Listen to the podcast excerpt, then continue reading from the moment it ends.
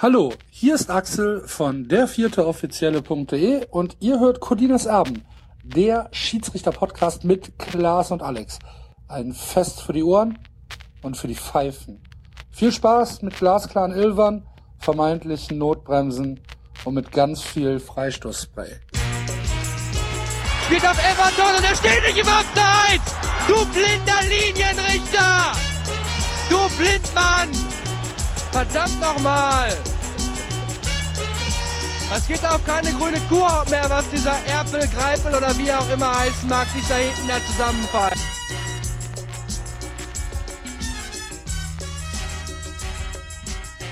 Colinas Erben. Der Schiedsrichter-Podcast.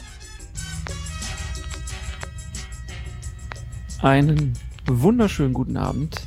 Wir sind Colinas Erben und machen einen Schiedsrichter-Podcast. Mein Name ist Klaas Rehse und ich begrüße ganz herzlich den Mann, der die Fahne schwenken kann wie kein zweiter.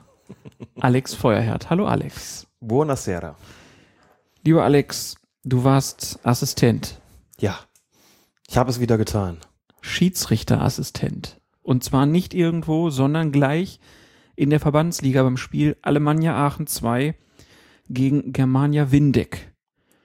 Geleitet das Spiel unser geschätzter Kollege, dein Kollege, mein Gast, Genau. Tobias Altehänger. Wie war's? Es war ganz großartig. Ich merke bei solchen Gelegenheiten ja doch, was ich vermisse. Und das sind natürlich schon auch die Einsätze auf dem Platz. Das muss man ganz klar sagen. Die Schiedsrichterbeobachterei ist eine schöne Sache, die mache ich auch sehr gerne. Aber es ist wenig Adrenalin dabei. Aber es ist wenig Adrenalin dabei und wo wir schon dabei sind, es ist in gewisser Weise das Methadon-Programm.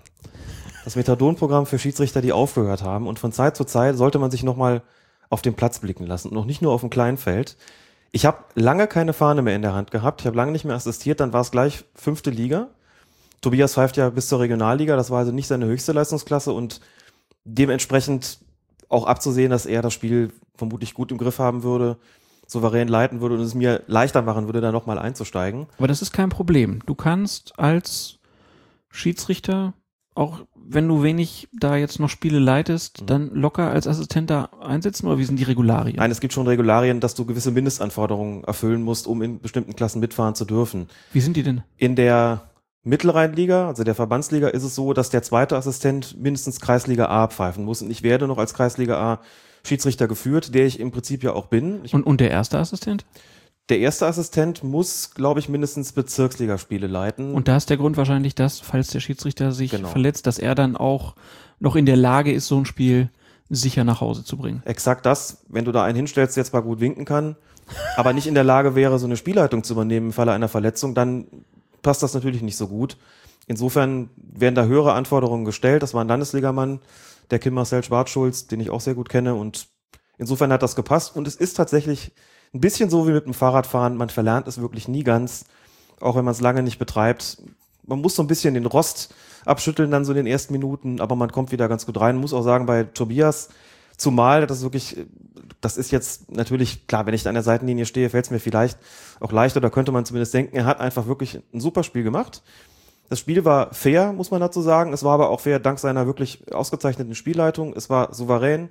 Die Art, wie er sich auf dem Platz bewegt hat, wie er das Spiel geleitet hat, wie er mit den Spielern kommuniziert hat, hat mir ausgesprochen gut gefallen, muss ich sagen. Das sieht man dann an der Linie als Schiedsrichterassistent auch noch mal ein bisschen anders als als Schiedsrichterbeobachter. Man hat noch mal eben den etwas aktiveren Blick da drin und ist eben auch einfach Teil des Gespanns. Das heißt, man macht sich Gedanken, was muss ich tun in der einen oder anderen Situation. Ich verantworte Entscheidungen in gewisser Weise mit oder übernehme Verantwortung für meine Entscheidungen, die der Schiedsrichter dann zu übernehmen oder eben abzuweisen hat. Das sind alles so Geschichten, die dann natürlich eine Rolle spielen. Das habe ich als Beobachter nicht. Da ist mir der Unterschied dann nochmal sehr klar geworden. Es hat Spaß gemacht, halt dieses Gespanns zu sein. Es gab eine einzige gelbe Karte im gesamten Spiel. Den Rest hat er so geregelt.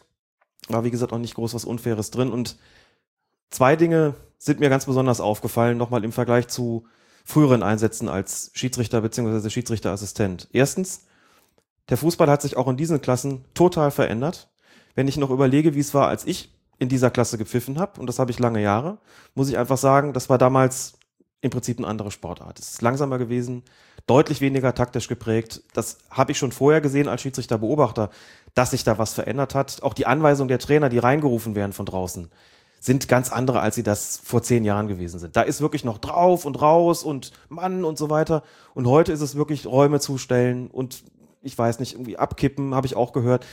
Ganz andere Anweisungen, als man das vorher hatte. Es ist viel schneller, viel athletischer. Man sieht, dass diese gesamte taktische Veränderung des Fußballs auch in den Amateurklassen ihre Wirkung entfaltet. Und das kriegt man als Schiedsrichter und Schiedsrichterassistent noch mal intensiver mit, als wenn man draußen steht und zuschaut. Das war Punkt eins. Punkt zwei. Insbesondere diese Änderung bei der Abseitsauslegung. Die habe ich auch zu spüren bekommen. Da jetzt draußen zu stehen und nicht nur beurteilen zu müssen, ob einer im Abseits steht, sondern auch, ob er wirklich aktiv eingreift. Das wusste man früher auch klar. Aber heute muss man dieses Prinzip Wait and See bis ins Extrem gesteigert praktizieren. Muss wirklich, das Wait ist wirklich ganz, ganz lange. Und wenn der mir gegenübersteht, quasi auf der ganz gegenüberliegenden Seite ist und ich dann Zweikampf beurteilen muss aus einer Entfernung von 50 Metern, sagen muss, hat er jetzt angegriffen oder nicht, das ist verdammt schwer. Das ist es auch schon in der fünften Liga. Umso mehr natürlich noch weiter oben, keine Frage. Das ist wirklich eine Extrembelastung gewesen, die ich so früher nicht hatte als Schiedsrichterassistent. Da war es im Wesentlichen dann ja doch so, wenn der Ball nach vorne kam und da stand einer im Abseits und der hat einen Schritt auf den Ball zugemacht, dann ging die Fahne hoch und dann ist das gepfiffen worden. Da hast du nicht so lange warten müssen. Und jetzt musst du im Prinzip gucken, und wenn er doch nicht zum Ball geht und wenn noch ein anderer kommt und wenn er liegen lässt und wenn die nur kreuzen, was ist dann? Und das erfordert unfassbar viel Geduld und Übersicht und da habe ich ein paar Mal schon deutlich geschwitzt und das sind ja andere gewöhnt und muss da auch noch mal sagen, also ein dickes Kompliment auch ähm, an die Kollegen in den unteren Amateurspielklassen, die im Gespann amtieren. Da ist mir jetzt noch mal beim eigenen Einsatz noch mal sehr viel deutlicher klar geworden, was das inzwischen für eine Herausforderung ist, sowas zu bewältigen. Das heißt, deine Beobachtungen werden jetzt milder. Ich glaube, ich bin tatsächlich kein Schiedsrichterbeobachter, der sonderlich hart ist. Also wenn einer gut pfeift, kann er von mir im Grunde alles haben und wenn mir das gefällt. Aber es ist sicherlich so, dass die eine oder andere Situation dabei war, wo man dann auch in der Schiedsrichterbeobachtung nochmal drüber nachdenkt, konnte er das wirklich sehen? Was haben vielleicht für Faktoren für ihn eine Rolle gespielt bei seiner Entscheidungsfindung, die ich als Beobachter draußen erstmal gar nicht wahrgenommen habe? Kurzum, es ist weiterhin lohnend, von Zeit zu Zeit nochmal an der Praxis zu schnüffeln, sowohl als Schiedsrichter als auch als Assistent. Werde ich auch weiter so beherzigen, hoffentlich in etwas kürzeren Abständen, als das bis jetzt der Fall ist. Das ist auf jeden Fall eine gute Sache, um diesen Stallgeruch sozusagen nicht zu verlieren und auch so die Glaubwürdigkeit als Beobachter nicht zu verlieren, einfach immer wieder auch die Praxiserfahrung zu machen, um zu sehen, was hat sich denn da geändert und was bedeutet das für die Schiedsrichter. Ansonsten entkoppelt man sich vielleicht einfach auch von diesem ganzen Geschäft zu sehr. Also abseits Bewertung besonders schwierig, schon in der Amateurklasse, aber wie wir jetzt am letzten Wochenende vor allen Dingen gesehen haben, auch im Bundesliga-Alltag. Dazu natürlich das leidige Thema Handspiel, ein großes heute bei uns. Und wir werden auch natürlich Szenen ähm, besprechen, ein Torwart, der einen Ausflug macht oder ein Freistoß, der in allerletzte Minute reingeht. Das alles bei Colinas Erben. Aber bevor es losgeht, müssen wir uns natürlich dem widmen, was eigentlich unser Hauptthema hier bei Colinas Erben ist. Der Rest ist ja eigentlich nur Beiwerk. Colinas Erben, führender Mode-Podcast. Und wir sprechen als erstes über die Trikots, äh, die du und dein Team in Aachen getragen habt. Silberne Trikots. Mhm. Alle drei. Es gibt ein schönes Foto davon, äh, kann man auf unserer Facebook-Seite zum Beispiel sich angucken. Ich habe so ein bisschen gedacht, ja, die drei Silberrücken. Dann habe ich mir dich Dankeschön. angeguckt und habe gedacht, naja, eher die Silberbäuche. Fand, fand ich schon grenzwertig. Es wäre auch nicht mein Lieblingstrikot, muss ich sagen. Aber ist wahrscheinlich gar nicht so einfach, drei Zusammenhänge zu finden, ne? Das ist doch der Punkt dabei. Ich meine, mein neuestes Trikot entstammt dem Jahr 2010, was eben der Tatsache geschuldet ist, dass ich nicht mehr so häufig pfeife. Muss ich mir auch nicht jedes Jahr ein neues Trikot kaufen. Wozu denn auch? Es liegt ja doch nur überwiegend im Schrank. Und wenn ich da mal eins brauche, kann ich darauf zurückgreifen. Also genügt es bei mir, wenn ich mir alle paar Jahre mal ein neues kaufe. Wenn man aber im Gespann rausfährt, muss man einheitliche Klamotten tragen und das hieß in dem Fall, dass der, wie er so heißt, Gespannführer, nämlich Tobias in dem Fall, sich darum kümmern musste, dass einheitliche Trikotfarben, nein, auch Trikotsätze ähm, am Start sind. Das hat er getan und sein zweiter Assistent oder in dem Fall erster Assistent, Kim Schwarzschulz, hat dann seine gesamte Kollektion aus dem Jahr 2012, ist sie glaube ich, nochmal mitgebracht, also die damals getragen worden sind in der Bundesliga der hatte von jeder Farbe, glaube ich, zwei Trikots übrig. In einer Größe, die mir gerade so gepasst hat. Hose auch Strümpfe Ach, du auch. bist doch fit. Ich glaube, ich bin schon gut mitgekommen. Das, da, das durchaus. Also hinten dran war ich nicht, da lege ich Wert drauf.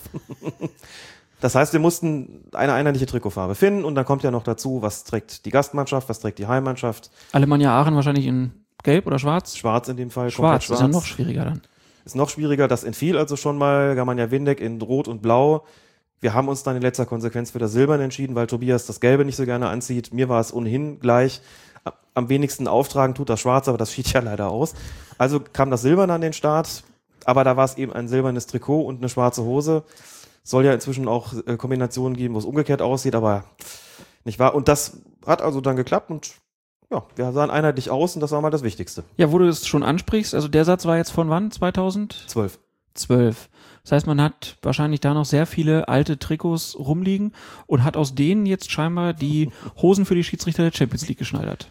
So sieht's ein bisschen aus, ne? Das ist schon Äh, ganz was, was, was ist das denn? Ja, das musst du mich nicht fragen.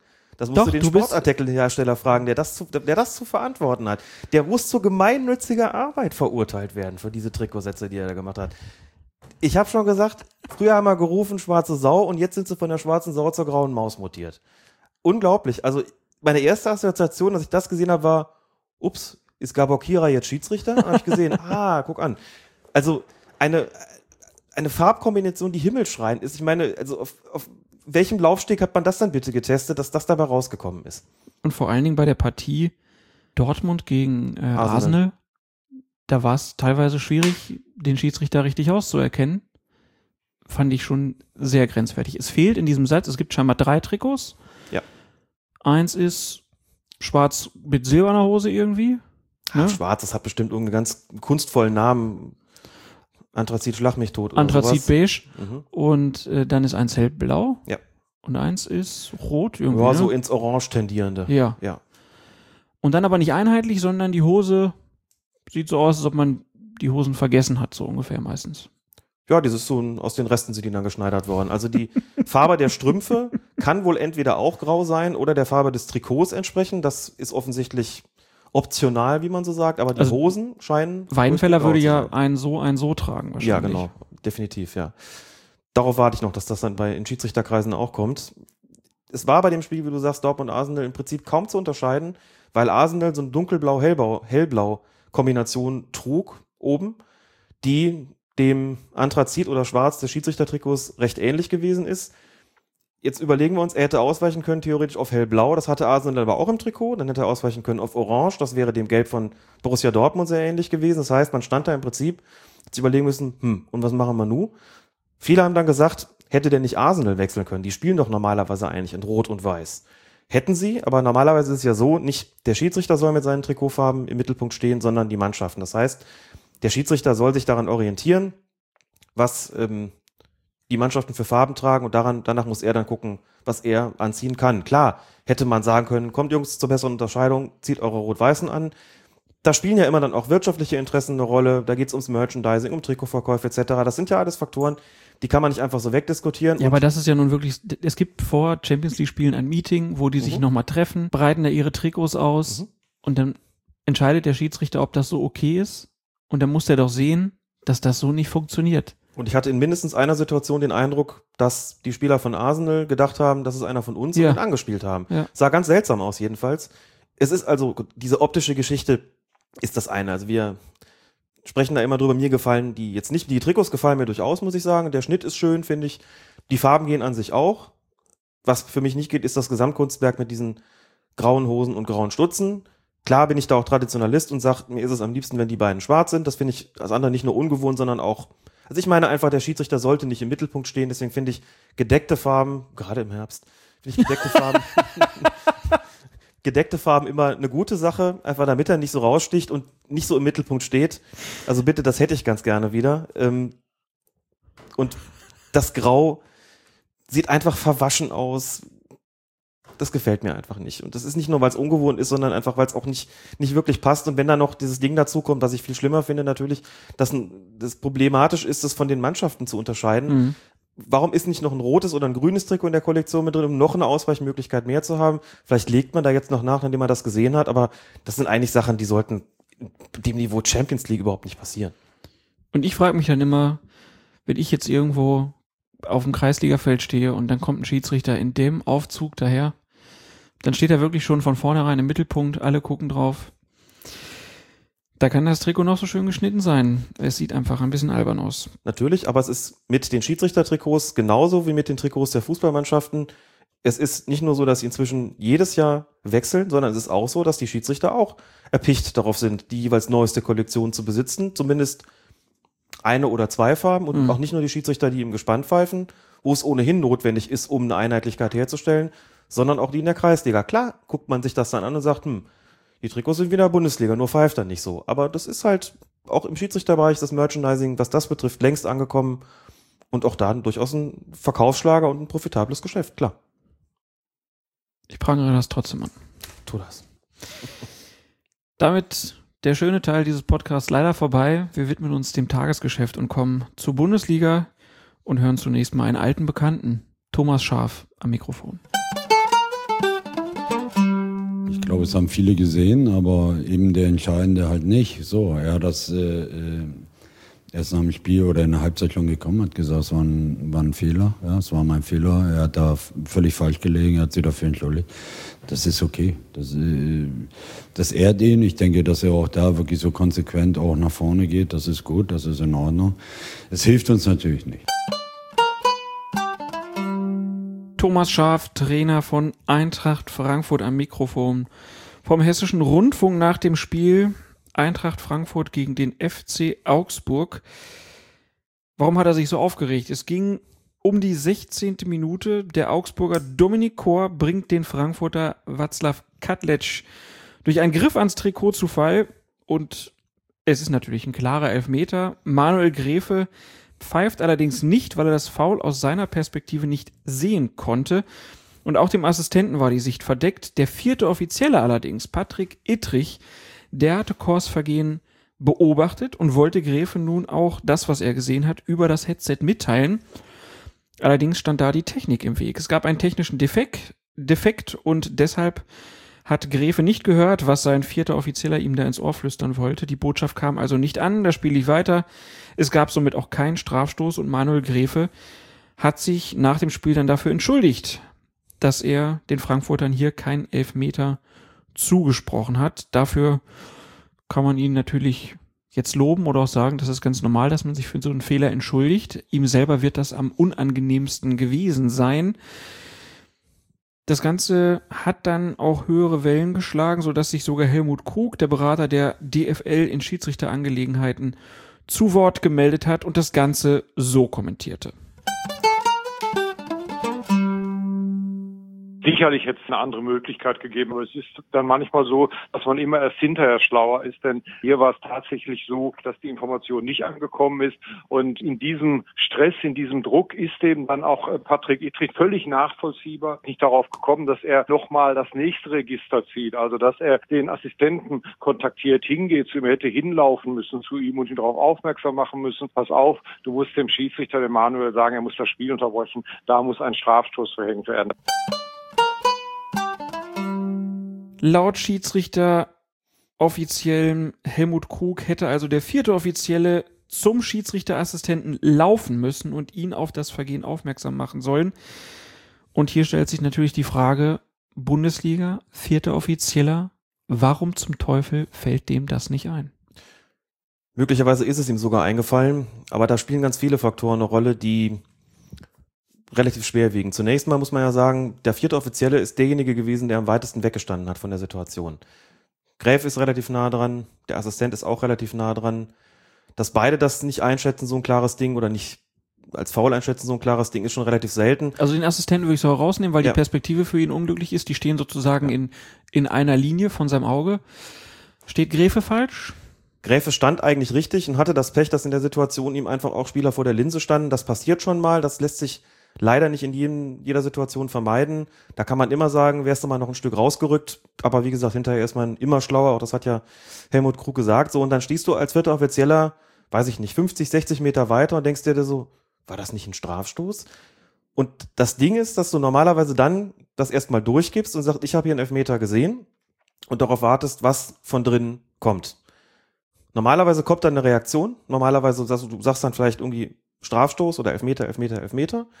Mehrfach, damit es der Schiedsrichter richtig wahrnimmt. Und von dem wird normalerweise eine Reaktion nach draußen kommen. So ist es in der Regel jedenfalls. Sollte er das gerufen haben, dürfte ja keine Reaktion gekommen sein. Ich habe hinterher gehört, dass der vierte Offizielle davon ausgegangen ist, dass Manuel Gräfe diese Situation bewertet hat Mhm. und weiterspielen lassen hat. Das kann ja aber eigentlich nur bedeuten, oder müsste dann ja heißen, er müsste irgendwie Nein gesagt haben. Oder der vierte Offizielle ist davon ausgegangen, ich bekomme keine Antwort von Manuel Gräfe.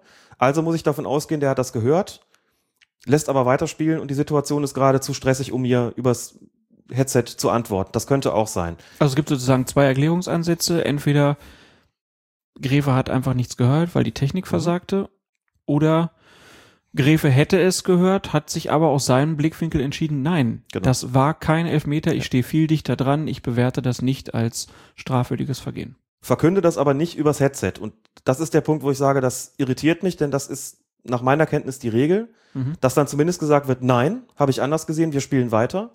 Und die Antwort kann ja nicht gekommen sein, weil er ja nichts gehört hat. Das wäre die eine Möglichkeit. Es gibt aber noch eine andere, die ist quasi sozusagen die menschliche Erklärungsvariante. Davon abgesehen, dass er sehr weit weg stand, hätte er in dem Moment ja erstens in der knappen Zeit realisieren müssen, hier stimmt technisch irgendwas nicht. Und wenn der dann angepest kommt, die Linie entlang, zum Assistenten läuft, kriegt das gesamte Stadion mit, was da Sache ist. Als vierter Offizieller bist du zwar Teil des Teams und ich will auch nicht sagen nachrangig, aber du hast natürlich in dem Moment nur wirklich eine, sagen wir mal, Funktion als Berater. Und sollst das nicht allzu offen machen, dafür ist das Headset ja auch da, dass du einfach nur deine Meinung kundtust und es niemand mitbekommt, dass du dem Schiedsrichter diese Entscheidung nicht aufzwingst. Wenn der jetzt die Linie entlang läuft und geht zum Schiedsrichterassistenten und sagt, mach was, das ist gerade ein klares Foul gewesen, hätte er zwar richtig gelegen, wie wir wissen, aber das ist in dem Moment ja noch nicht klar. Selbst wenn er hundertprozentig davon überzeugt ist. Das ganze Stadion hätte es mitbekommen, was ist denn da unten los, irgendwas stimmt hier nicht. Wie gesagt, im Kampf für die richtige Entscheidung wäre es nachvollziehbar gewesen. Unter dem menschlichen Aspekt wäre das für mich aber auch eine Erklärung, von der ich sagen würde, dass der nicht da hingelaufen ist, kann ich nachvollziehen, denn seine Kernaufgaben sind das Überwachen der Trainerbänke, das Anzeigen der Nachspielzeit, die ganze Beaufsichtigung der Coachingzone und so weiter. Zu seiner Kernaufgabe gehört es aber nicht, das ist nur die Ausnahme, solche Situationen zu beurteilen, zumal wenn sie im Strafraum stattfinden. Das Ding vor seiner Nase stattfindet und das Gespann ansonsten ungünstig steht, no problem. Aber bei einer Elfmetersituation nur übers Headset. Da wird eigentlich nicht gerannt. Insofern unglücklich gelaufen, welche Erklärung auch immer nun gegriffen haben mag. Für mich alles verständlich, alles erklärbar, natürlich alles ärgerlich für Eintracht Frankfurt, überhaupt keine Frage. Natürlich kann man hinterher sagen, wäre mal hingelaufen, hätte es gesagt, dann wäre es richtig gewesen.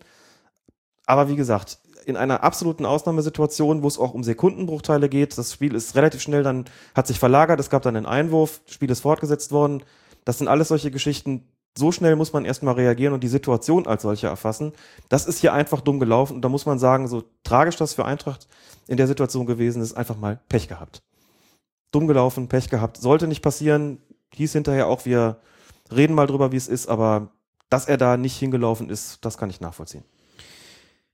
Nun lass uns aber trotzdem noch über die Technik sprechen. Also es wurde ja nun offiziell gesagt, es lag an der Technik und nicht äh, an irgendwie, was wir uns jetzt hier zusammengereimt haben. Ja. Der Gespann Funkverkehr ist ja so geregelt, dass die Kanäle zwischen den Assistenten und dem Schiedsrichter die ganze Zeit offen sind. Genau. Das heißt, der Assistent, der außen irgendwas erzählt, das kriegt der Schiedsrichter immer sofort mit, der muss keinen Knopf drücken und nix mehr.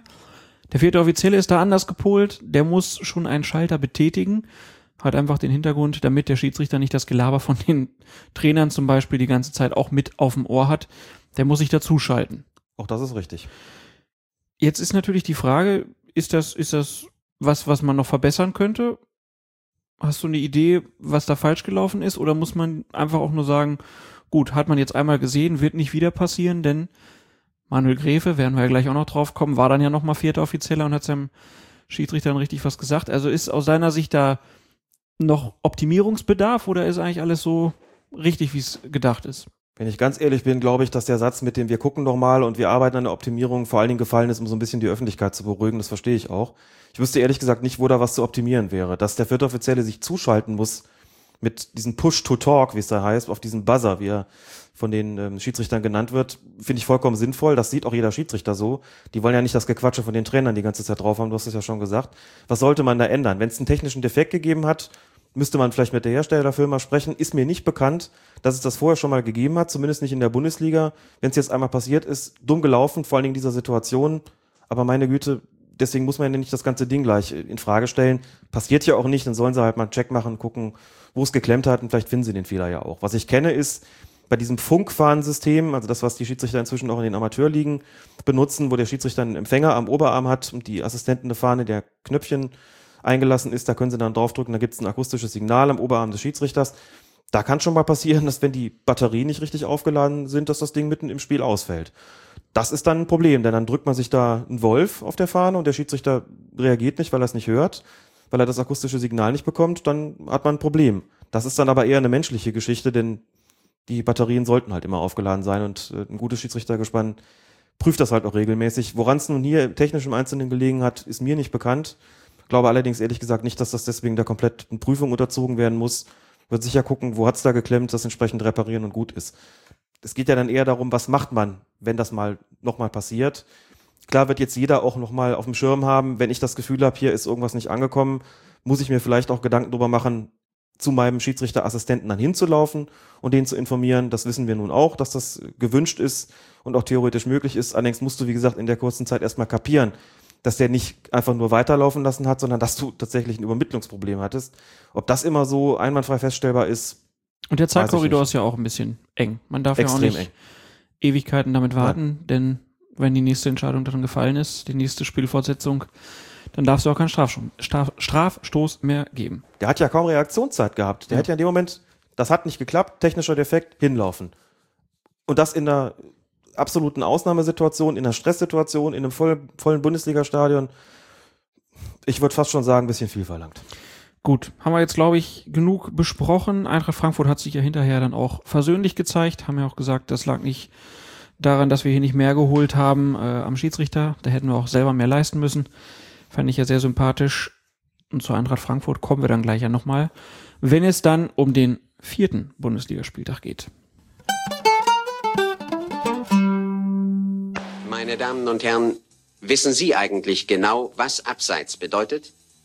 In den amtlichen Fußballregeln heißt es, ein Spieler ist abseits, wenn er in dem Augenblick, in dem der Ball gespielt wird, sich näher an der gegnerischen Torlinie befindet als der Ball. So wie jetzt der Spieler mit der Nummer 13. Es gibt Ausnahmen, wie in diesem Falle. 13 ist nicht abseits, denn in der eigenen Spielhälfte gibt es keine Abseitsstellung. Beim Schiedsrichterball. 13 ist nicht abseits.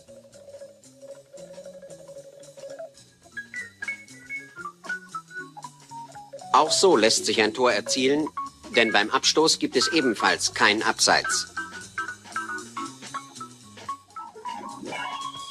Ein Spieler ist nicht abseits, wenn der Ball zuletzt von einem Gegner gespielt wurde. So wie hier nach der Abwehr des Torhüters die Nummer 13.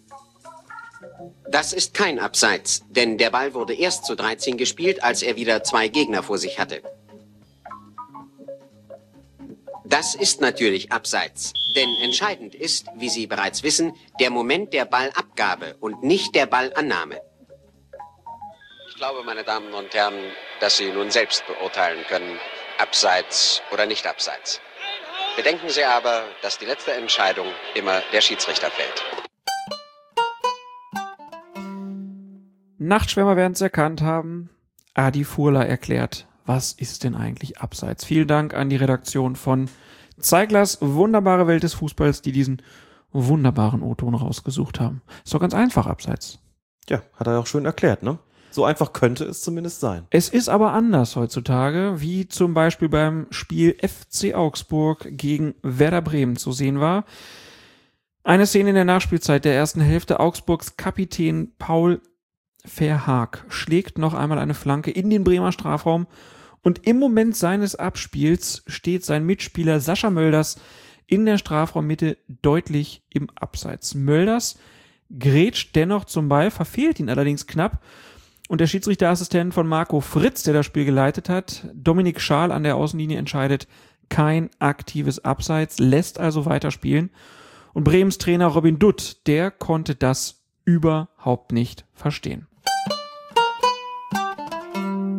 Sascha Mölders steht ein Meter im Abseits. Die 16-Meter-Linie kann der Linienrichter zur Hilfe benutzen. Der eine steht auf der Seite, der andere auf der einen und krätscht zum Ball. Und Rafa Wolf krätscht entgegen und der Ball berührt keinen, sondern hinten wird der Ball reingeschoben. Da wollen wir gar nicht diskutieren. Von Passivität kann, glaube ich, keine große Rede sein, wenn ich das auf Bundesliga-Niveau nicht als aktives Abseits erkenne, eine Grätsche zum Ball. Dann, ja, dann überlasse ich den Rest, die restliche Bewertung Ihnen. Robin Dutt auf der Pressekonferenz nach dem Spiel also überhaupt nicht einverstanden mit dieser Entscheidung. Dann überlasse ich die restliche Bewertung Ihnen, sagt er da. Ja, dann machen wir das doch. Machen wir die Bewertung und ich frage dich, Alex, ist das richtig entschieden? Kein Abseits. Eine unfassbar komplizierte und unfassbar komplexe Entscheidung ist das zunächst mal gewesen. Ja gut, der ist im Abseits deutlich, der Ball kommt dahin, zack, Pfiff. Oder Sollte ist man es, meinen- ist es nicht mehr so einfach? Rhetorische Frage. Ne? Sollte man meinen, war ja auch mal so einfach. Und viele haben ja auch genau das noch im Kopf und sagen ganz intuitiv, das kann nicht passiv gewesen sein. Genauso wie Dutt. Und das ist ja zunächst mal auch verständlich. Jetzt muss man aber so ein bisschen trennen zwischen, was findet man gut und richtig und was ist denn in dem Moment die gültige Auslegung. Also trennen wir das. Wir fangen jetzt erstmal nur mit den Regeln an und bewerten dann selber Genau. aus unserer Sicht, wie sinnvoll das ist. Da muss man zunächst Folgendes sagen. Es ist die Abseitsregel ja vor etwas mehr als einem Jahr, also im Sommer 2013, reformiert worden. Und zwar unter anderem an dem Punkt, wann liegt eine Beeinflussung eines Spielers durch einen Gegenspieler, der im Abseits steht, vor. Beeinflussung. Beeinflussung heißt also, der spielt nicht den Ball, der macht irgendwas anderes, was dazu führt, dass ein Abseits aktiv wird. Und da ist gesagt worden, es zählt nur noch, dass er ihm entweder die Sicht versperrt oder dass er ihn angreift, um den Ball zu spielen. So. Das ist das, was Schiedsrichter und Schiedsrichterassistenten jetzt als Grundlage nehmen müssen, wenn ein Spieler den Ball eben nicht spielt, weil das hat ihn ja nicht gespielt, sondern wenn er nur zum Ball geht, da müssen sie beurteilen, hat es da einen Zweikampf gegeben? So, und jetzt stellen wir uns Dominik Schal vor, der außen steht und sieht, da kommt ein Ball in die Mitte. Dass Mölders im Abseits gestanden hat, das hat Dominik Schal gesehen, da bin ich ganz sicher. Das ist so deutlich gewesen, da schließe ich aus, dass das in seinem Kopf ähm, keine Rolle gespielt hat. Der grätscht zum Ball und verfehlt ihn. Raphael Wolf steht in seinem Torraum, ist etwa, ich würde sagen, zweieinhalb bis drei Meter entfernt, in dem Moment, wo Mölders den Ball knapp verpasst. Das heißt, der Assistent muss jetzt eine Einschätzung treffen, hat sich Mölders eines aktiven Eingreifens ins Spiel schuldig gemacht durch Beeinflussung des Gegners, hat er also den Torwart angegriffen, um den Ball zu spielen. Er hat das verneint, sonst hätte er ja die Fahne gehoben. Und da stellt sich jetzt die Frage, ist das eine korrekte Einschätzung, ja oder nein? Und jetzt wird's richtig kompliziert, denn das International Football Association Board, also die internationalen Regelhüter, die zuständig und verantwortlich sind für die Fußballregeln, deren Auslegung und auch deren Veränderung, die haben eben beschlossen, dass das eigentlich kein aktives Abseits mehr ist. Das ist Punkt eins. Dann hat der Europäische Fußballverband, die UEFA und der Weltfußballverband FIFA beide haben nach einer Zeit festgestellt, dass diese Form von Auslegung doch ein bisschen radikal ist und eigentlich kaum jemand wirklich sinnvoll zu vermitteln ist. Haben, das wissen wir von dem wundervollen und immer großartig informierten Blog The Third Team, erfahren, offensichtlich eine Anfrage gestellt ans International Football Association Board, IFAB. Können wir das rückgängig machen? Das IFAB hat gesagt, das wird nicht rückgängig gemacht. Und daraufhin hat die FIFA ihre Schiedsrichter vor der Weltmeisterschaft instruiert, wendet das nicht so radikal an, hat Fälle aufgezählt. Ich mache es erstmal jetzt nur kurz an dieser Stelle, Fälle aufgezählt, in denen die Regeländerung so extrem nicht ausgelegt werden soll, wie das jetzt in dem Beispiel da in ähm, Augsburg gegen, gegen Werder Bremen der Fall gewesen ist. Eine Konsequenz war beispielsweise das WM-Finale, wo es tatsächlich ein, bei einem deutschen Angriff eine ganz ähnliche Situation ga- gab. Flanke von außen, Thomas Müller grätscht zum Ball, verpasst ihn knapp. Als wir das kommentiert haben, Mhm. haben wir noch gesagt, wieso pfeift der da eigentlich abseits? Der Ja. berührt den doch gar nicht. Weil wir diese Auslegung kannten und uns gedacht haben, das ist nach neuerer Auslegung eigentlich kein aktives Abseits. Und trotzdem hat Rizzoli gepfiffen. Torwart war irritiert, hat trotzdem pariert und da kam der Pfiff. Inzwischen wissen wir warum, weil es die Anweisung der FIFA gab, sowas bitte doch zu pfeifen. Die UEFA hat gesagt, wir übernehmen das auch für unsere internationalen Wettbewerbe Mit anderen Worten, diese Situation wäre in der Champions League anders entschieden worden. In der Champions League wäre entschieden worden, das ist ein aktives Abseits, weil die UEFA sich entsprechend entschlossen hat. Stellt sich die nächste Frage und beim DFB nicht. Da kann ich nur sagen, von der Beurteilung dessen, was ich gesehen habe am Wochenende, eigentlich nein. Denn ich bin ganz sicher, dass Dominik Schaal, wie gesagt, gesehen hat, Mölder steht im Abseits. Und wenn der trotzdem die Fahne unten lässt, obwohl der Schritt zum Ball ja ganz eindeutig ist, dann bin ich mir sicher, dass er die Anweisung im Kopf hatte, da wird nicht auf aktives Abseits entschieden. Kann man gut finden oder schlecht, ist wie gesagt eine andere Frage, aber gemäß den, der Maßgabe des International Football Association Board war das eine regelkonforme Entscheidung. Die Frage ist jetzt dann immer, sieht der DFB das genauso oder kommt dann vielleicht irgendwann doch was, das sich ein bisschen anders anhört? Und in der Tat gab es heute ein Interview auf der DFB-eigenen Website mit Herbert Vandl, also dem Vorsitzenden der DFB-Schiedsrichterkommission, und der hat gesagt, der Augsburger Spieler war zunächst zentral vor dem Bremer Tor in Abseitsposition. Da er mit dem linken Bein vehement zum Ball springt, diesen aber knapp verfehlt, steht er hier im Sichtfeld des Torhüters. Dazu gleich noch mehr. Auch wenn er den Ball nicht berührte, war diese Abseitsstellung somit strafbar und der anschließende Zweikampf hätte nicht mehr bewertet werden müssen. Heißt im Klartext, Fandel hätte gerne gesehen, dass hier die Abseitsfahne kommt. Was mich irritiert, ist sein Satz, steht er hier im Sichtfeld des Torhüters. In der Regel 11 ist in dem Bereich, um den, bei dem es darum geht, Beeinflussung eines Spielers durch einen im Abseits stehenden Gegenspieler. Da heißt es, der ist dann aktiv im Abseits, wenn er das dem Gegner die Sicht versperrt. Zum also, Beispiel bei einem Freistoß. Zum Beispiel bei einem Freistoß. Der Klassiker ist natürlich, da steht ein Stürmer im Abseits, der steht im Torwart vor der Linse, da kommt ein Ball, der Torwart kann den Ball deswegen nicht sehen, weil der eben vor der Linse steht. Stürmer macht einen Schritt zur Seite, Ball geht rein, Pfiff, Abseits, indirekter Freistoß wegen Sichtbehinderung. Wenn ich das jetzt anwende auf den Fall in Augsburg, muss ich ja sagen, also die Sicht von Bremens Torhüter Raphael Wolf hat Mölders mit Sicherheit ja nicht behindert, kann ja nicht sein. Der Ball kommt ja von vorne, den sieht er ja. Da habe ich mir gedacht, wieso erzählt der Fandel das denn? Der steht doch gar nicht im Sichtfeld. Dann habe ich gedacht, der meint vielleicht mit Sichtfeld was ganz anderes. Der meint irgendwie, der steht bei dem in der Nähe. Also anders kann es eigentlich gar nicht gemeint sein, denn es gibt auf internationaler Ebene, um jetzt das Chaos noch komplett zu machen, tatsächlich die Auslegung, dass man eine Szene, wie sie in Augsburg stattgefunden hat, der Sichtbehinderung gleichstellt. Dass man also sagt, das irritiert den Torwart auf eine ganz ähnliche Art und Weise oder schränkt ihn auf eine ganz ähnliche Art und Weise ein. Irritieren ist nicht ganz richtig. Schränkt ihn auf eine ähnliche Art und Weise ein wie eine Sichtbehinderung.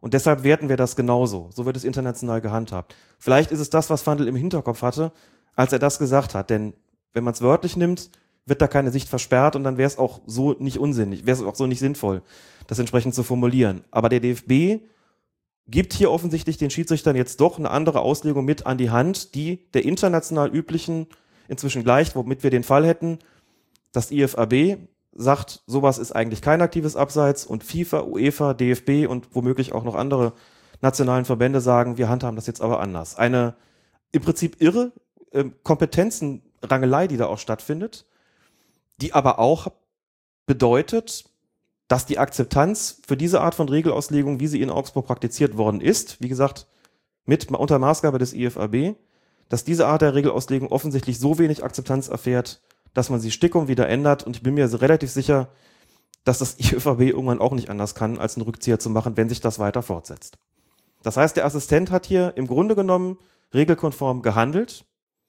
Es wollte aber trotzdem keiner sehen. Nicht nur Robin Dutt, dem man allerdings den Vorwurf machen kann, das nicht gewusst zu haben und erstmal den Assistenten und den Schiedsrichter in den Senkel gestellt zu haben, so nach dem Motto, ihr seid das reicht nicht für die erste Liga. Das reicht nicht für die erste Liga, so geht das natürlich nicht. Also da muss man sagen, Herr Dutt, Ihre Regelkenntnisse reichen für die erste Liga offensichtlich auch nicht.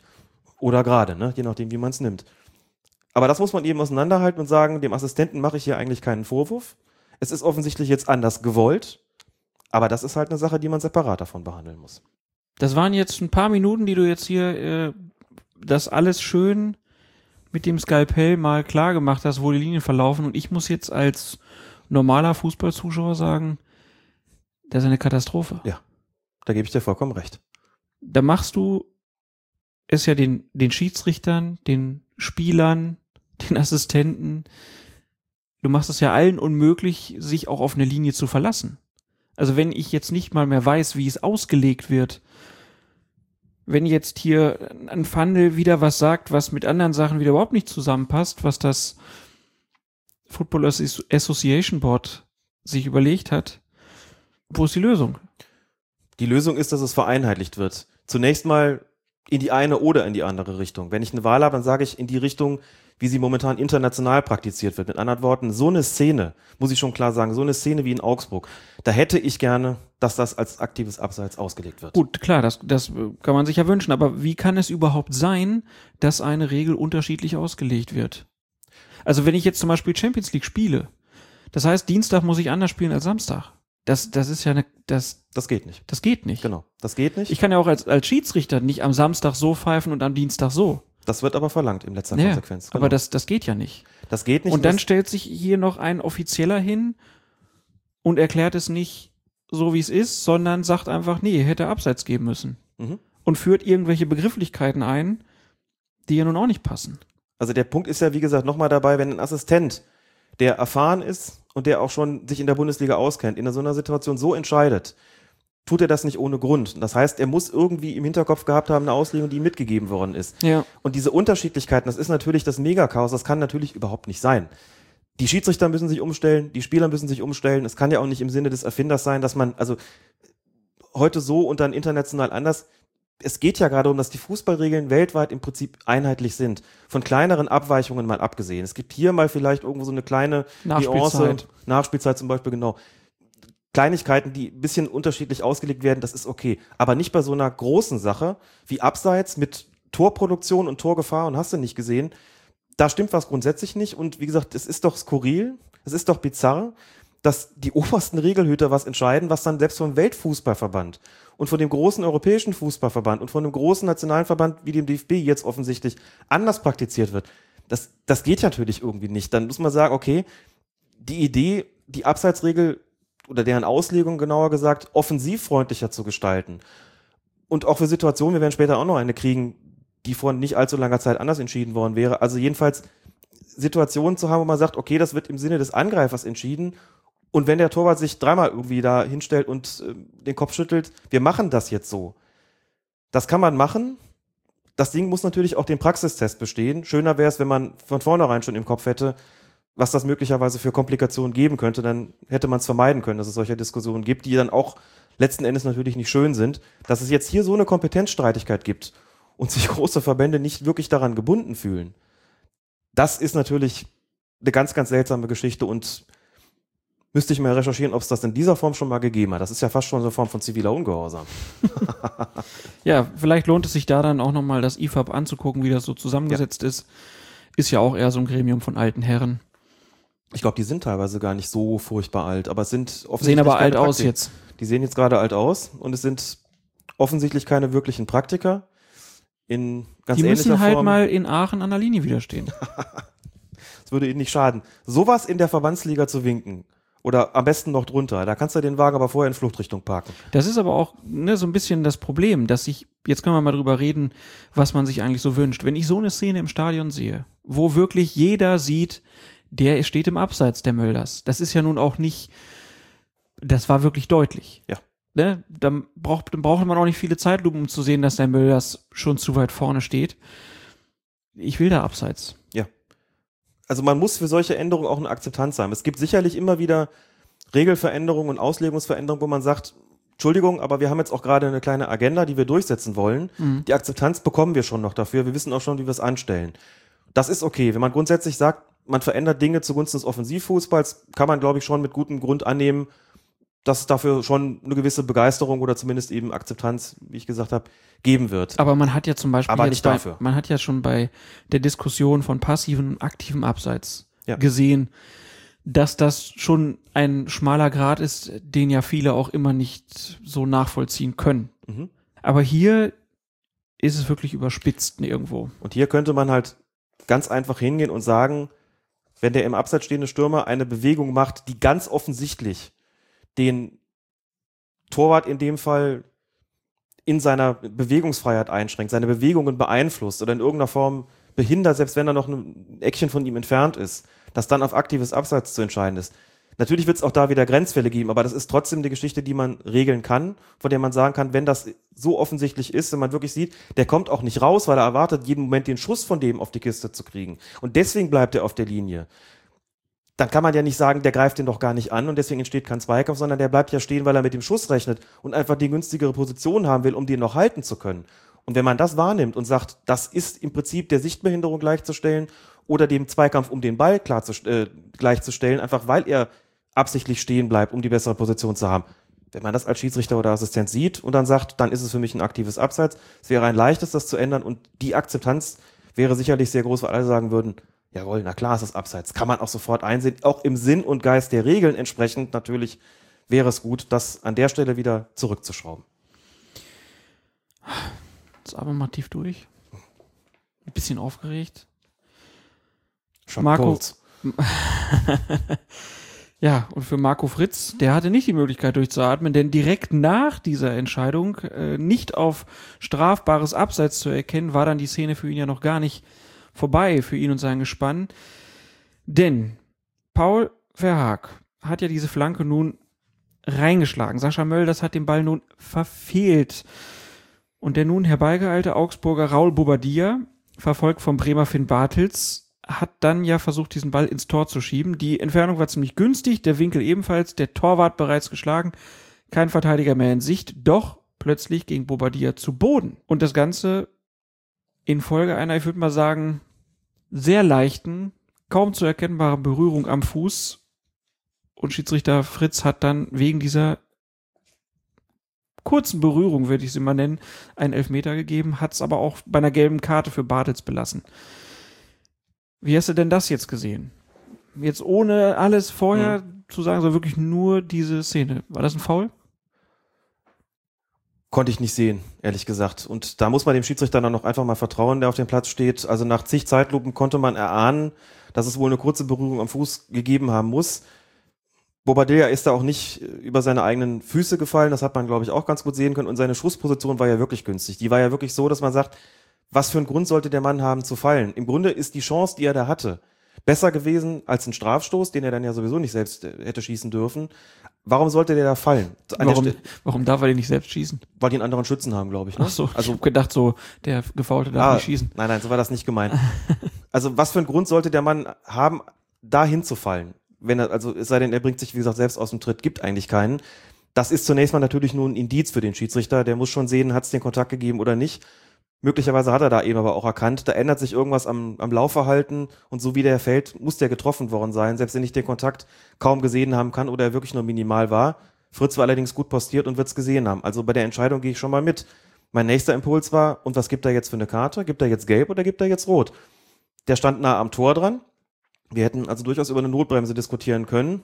Muss allerdings dazu sagen, dass die Ballkontrolle eines Spielers schon ein sehr, sehr, sehr maßgebliches Kriterium ist ähm, bei der Frage, ob oder bei der Beurteilung der ähm, Frage, ob eine Notbremse vorliegt oder nicht. Das heißt, wenn der den Ball erst einschieben muss und noch nicht am Fuß hat, schlägt das sozusagen, dann schlägt die Tendenz eher Richtung Gelb aus. Kann man natürlich sagen, also bitte, der kommt der Ball, wird wohl in der Lage sein, auf dem Niveau den Ball ins Tor zu schieben. Ja, hat er auch, in der Tat. Er war in relativ hohem Tempo, er ist noch ein bisschen bedrängt gewesen, er war ein bisschen seitlich, hatte noch keine Kontrolle. Das mag dann dazu geführt haben, dass Marco Fritz gesagt hat, ich gebe dann doch nur gelb, weil er diese Ballkontrolle nicht hatte, statt rot. Spontan erwartet hätte ich in der Situation allerdings einen Platzerweis wegen der Notbremse und denkbar wäre der auf jeden Fall gewesen in der Situation. Ich würde ja sagen, zwingend. Also wenn ich sage, Kriterium ist, da vereitelt jemand eine klare Torchance, Mhm. er pfeift das ab, dann muss er ihn runterschicken. Ja. Nur wie gesagt, ist es in der Regelauslegung so, dass die nicht vorhandene Ballkontrolle tatsächlich aus Gründen, die sich mir auch nicht so ganz erschließen oder die ich nicht so ganz nachvollziehen kann, dass dieses Kriterium so hoch gewichtet wird. Also, dass man fast schon annehmen muss, die gehen irgendwie so ein bisschen davon aus, dass ein Stürmer im Zweifelsfall den Ball vorbeischießt. Klar, wenn der in vollem Lauf ist und ein bisschen seitlich die Position hat, kann man sagen, könnte passieren. Aber trotzdem ist es ja letztlich eine klare Torchance. Also hat Marco Fritz Raul Bobadilla nicht so viel zugetraut. Könnte man so, könnte man vermuten. In Gladbach wird man jetzt nicken. Ich mag auch nicht ausschließen, dass in der stressigen Situation mit dem nicht auf Abseits, mit dieser nicht auf Abseits äh, erkannten Situation vorher, dass dieses Gesamtpaket dann irgendwann dazu geführt, dass ich gedacht habe, boah, erst gibt's keinen Abseits, dann fällt er noch dahin, ist ein Elfmeter und Gelb nicht irgendwie auch hinreichend dafür, dass sie ja eigentlich einen, einen Abseitspfiff erwartet hätten, dass die meisten einen Abseitspfiff erwartet hätten. Es wäre menschlich, kann ich nicht ausschließen. Wenn man Marco Fritz früge, würde er sicherlich sagen, hier sind meine Indizien, warum ich auf dem Platz mir gedacht habe, so günstig war die Chance für den Bobadilla nicht, dass ich zu einer roten Karte greifen musste, weil der für mich eben aufgrund der genannten Kriterien dann doch keine hundertprozentige Torchance hatte. Das kann man anders sehen, aus sehr, sehr guten Gründen, wie ich finde, wenn man sich diese Situation betrachtet. Ich hätte auch rot erwartet. Er mag es auf dem Platz nochmal anders gesehen haben. Er hat es entsprechend nicht so eingeschätzt. Und wenn er die Zweifel hat, dann kann er auch nur zur gelben Karte greifen. Inwieweit die Situation vorher das auch noch in irgendeiner Form beeinflusst hat, äh, vermag ich nicht zu sagen, kann es aber natürlich auch nicht ausschließen, weil es, wie gesagt, auch nur menschlich wäre an der Stelle.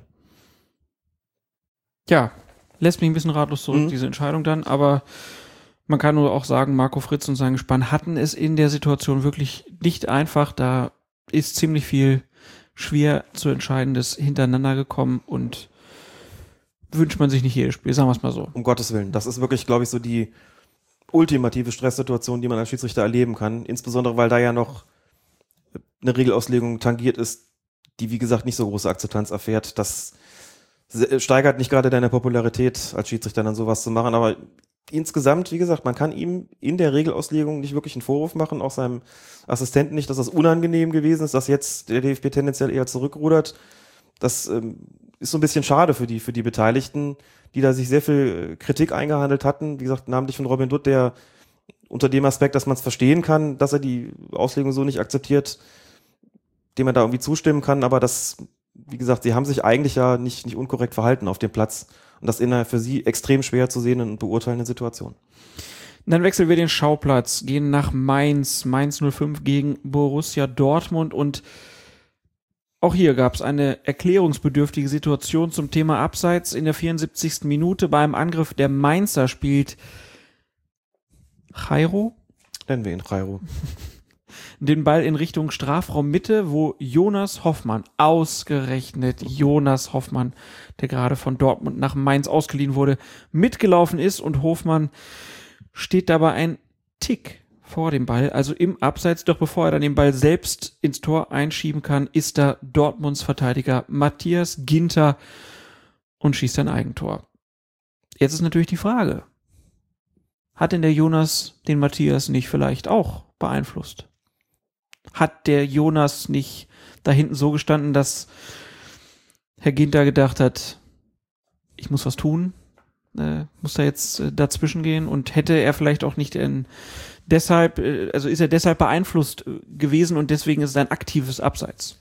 Beeinflusst gewesen ist er dadurch ziemlich sicher. Der wird schon gewusst haben, dass Hofmann hinter ihm läuft Aber ist diese Beeinflussung und dann, anschlussbereit ist. ist, ist, das, ist das genug für Abseits? Nein, das ist eben nicht genug für Abseits, denn nochmal, eine Sichtbehinderung hat ja nicht stattgefunden, das wäre Mhm. das eine Kriterium. Das zweite ist, hat Hofmann Ginter angegriffen, um den Ball zu spielen? Klares Nein. Der war zwei Meter dahinter.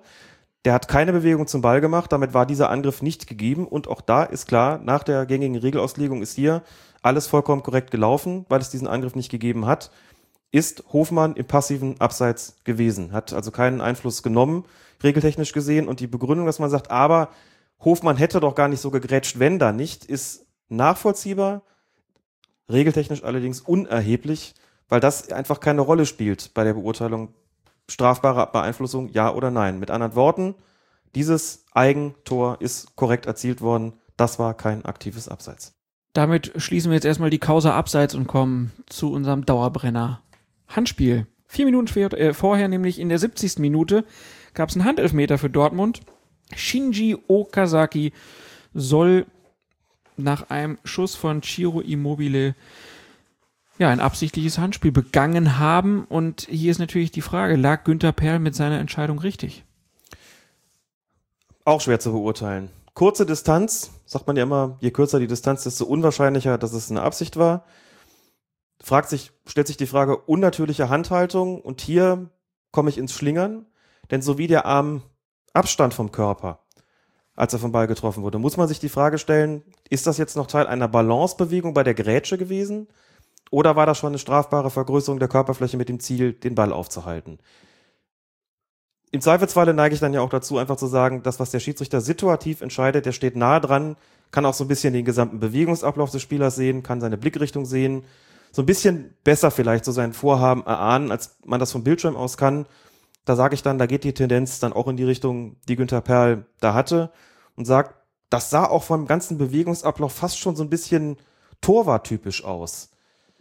Trotzdem kann man Argumente finden zu sagen, wo soll er denn hin mit dem Arm? Irgendwie muss er doch die Balance halten bei der Grätsche und irgendwie sind die Arme bei einer Grätsche nun mal ein bisschen weiter oben. Warum ist das denn dann direkt eine Vergrößerung der Körperfläche?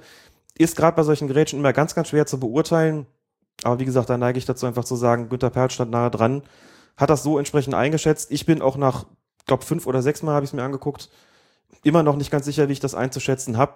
Meine Tendenz ging allerdings jedes Mal ein bisschen stärker dahin zu sagen, ich glaube, er hat recht gehabt. Man kann das so aussehen. Wir haben auf jeden Fall hier wieder einen der zahlreichen Fälle beim Thema Handspiel, wo man sagt, dass die Kriterien für Absicht, die ja wie gesagt erweitert worden sind, von denen ich einige jetzt nochmal aufgezählt habe, diese Kriterien sind teilweise auch in einer Grauzone. Es ist nicht immer der eine Fall wie der andere, es ist nicht immer schwarz und weiß. Und wenn er hier weiterlaufen lassen hätte und gesagt hätte, das war für mich keine Vergrößerung der Körperfläche, würde ich auch sagen, das kann man auch so machen. Das ist so eine 50-50-Entscheidung gewesen, in der Grauzone, unangenehm für einen Schiedsrichter. Und deshalb auch hier kein Vorwurf, dass er das Ding gepfiffen hat. Ist dann ja auch gehalten worden. ist dann immer ganz gut, wenn man sagt, na gut, ist ja eh nichts angebrannt, ne? Ja, ja, das war ja schwierig. Also ich habe bei der Situation hätte ich jetzt gedacht, den muss er nicht geben, mhm. aber wie du schon sagst, äh,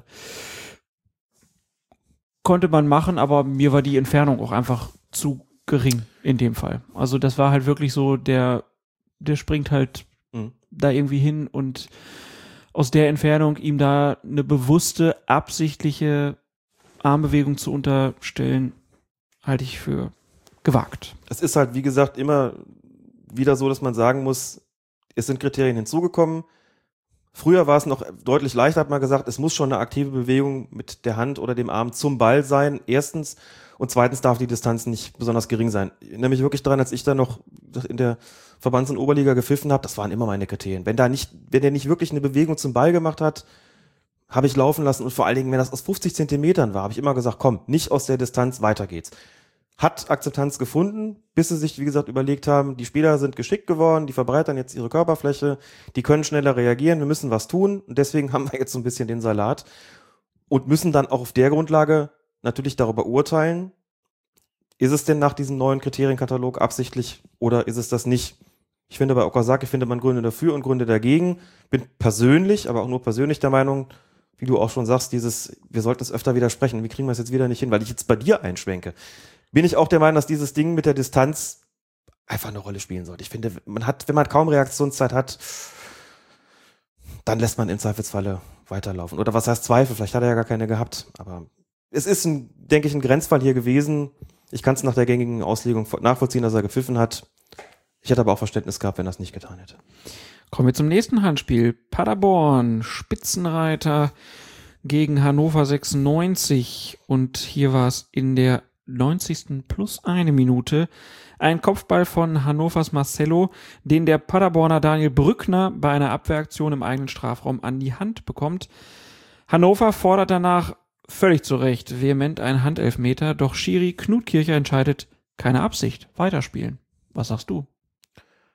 Auch hier sage ich, ich gehe mit dem Schiedsrichter mit und es gibt eine Parallele, von der ich weiß, dass sie der Deutsche Fußballbund als nicht strafbar betrachtet hat. Es gab im Spiel zwischen dem VfB Stuttgart und Bayern München in der vergangenen Saison, das war das Nachholspiel, das ähm, im Januar stattgefunden, das letzte Spiel der Vorrunde, das nachträglich ausgetragen werden musste, weil die beiden im Weltpokal gespielt haben. Da gab es ein Handspiel von Rafinha im eigenen Strafraum, das ganz ähnlich gelagert war wie dieser Fall, wo Rafinha erst irgendwie so die Arme ein bisschen oben hatte, sie dann sinken ließ, trotzdem den Ball noch mit der Hand gespielt hat, man sich gefragt hat, ist das jetzt Absicht gewesen, ja oder nein? Was hat Rafinha vor, wenn er dann so ein bisschen wegzieht, wenn es so ein bisschen komisch aussieht? Wie ist es dann? Und diese Situation ist vom DFB so eingeschätzt worden, kein strafbares Handspiel. Hier bei Brückner sahst du mich auch völlig komisch aus. Der steigt irgendwie zum Kopfball, da geht er mit dem Kopf so ein bisschen runter, was man ja auch eher nicht so tut. Die Arme sind irgendwie draußen, um, keine Ahnung, die Balance zu halten. Also mein erster Impuls war, nee, das macht er nicht, um die Körperfläche zu vergrößern. Der sieht einfach, der macht gerade einen Kopfball, der Bundesliga untypisch aussieht. Und jetzt habe ich mir die Frage gestellt, wenn das untypisch aussieht, muss er dann die Konsequenzen dafür tragen, wenn er getroffen wird? Muss man ihm also eine, eine Absicht unterstellen? zwecks Vergrößerung der Körperfläche war das unnatürlich. Muss man seine Fähigkeiten in irgendeiner Form mit berücksichtigen, ist auch wieder so eine Situation, wo ich sage, lass den Schiedsrichter das entscheiden. Wenn er sagt, das sieht komisch aus, der wollte nur köpfen, der hat sich ein bisschen tapsig angestellt dabei, aber Absicht war es nicht, dann gehe ich mit der Entscheidung mit. Du wahrscheinlich weniger, nehme ich an.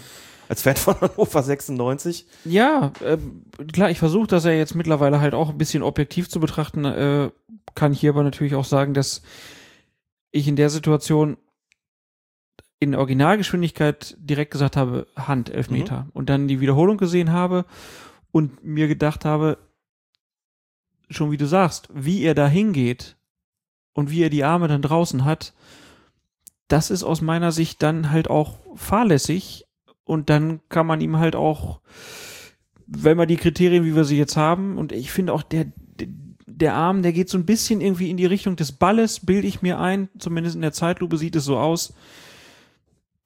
Für mich Ich habe es nicht, nicht, äh, nicht verstanden.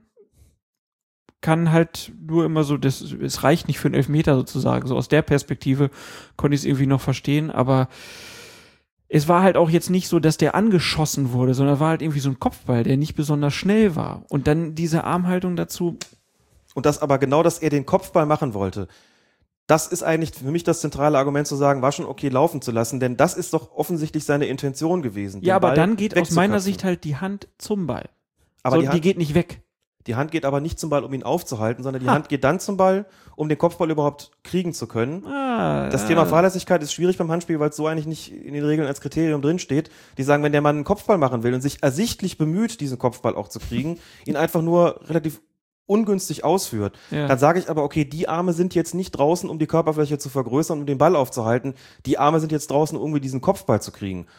Dann kann ich ihm die, Ar- die Absicht aber nicht sauber nachweisen und dann sage ich, das ist in einem Graubereich, wo ich einverstanden bin zu sagen, in dubio pro reo und lass dann laufen. Wenn man jetzt so einfach sagen könnte, es ist Paderborn, die sind eh letzter, die können nix, der stellt sich halt nur mal tapsig an und was ist?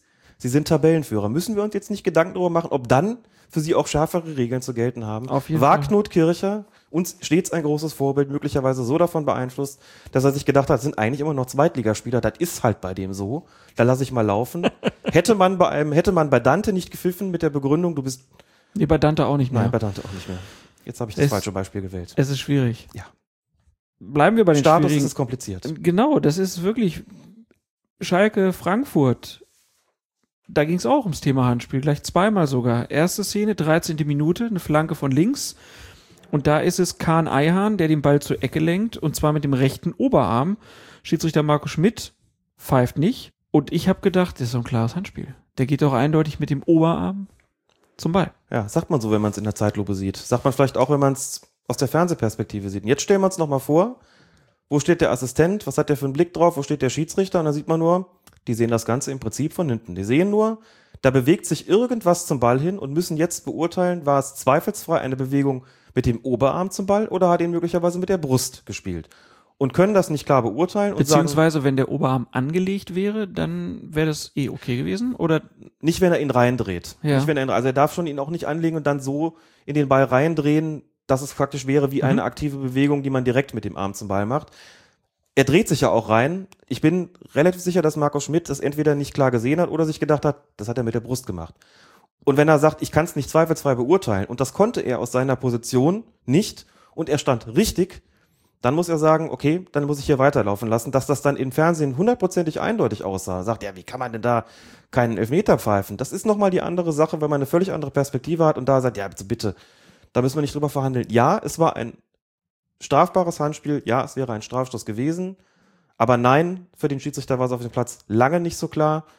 Auch hier muss man dazu sagen, kurz darauf fiel das Tor für Eintracht Frankfurt, ist also letztlich nichts passiert. Ich glaube, das resultierte sogar aus dem Eckstoß.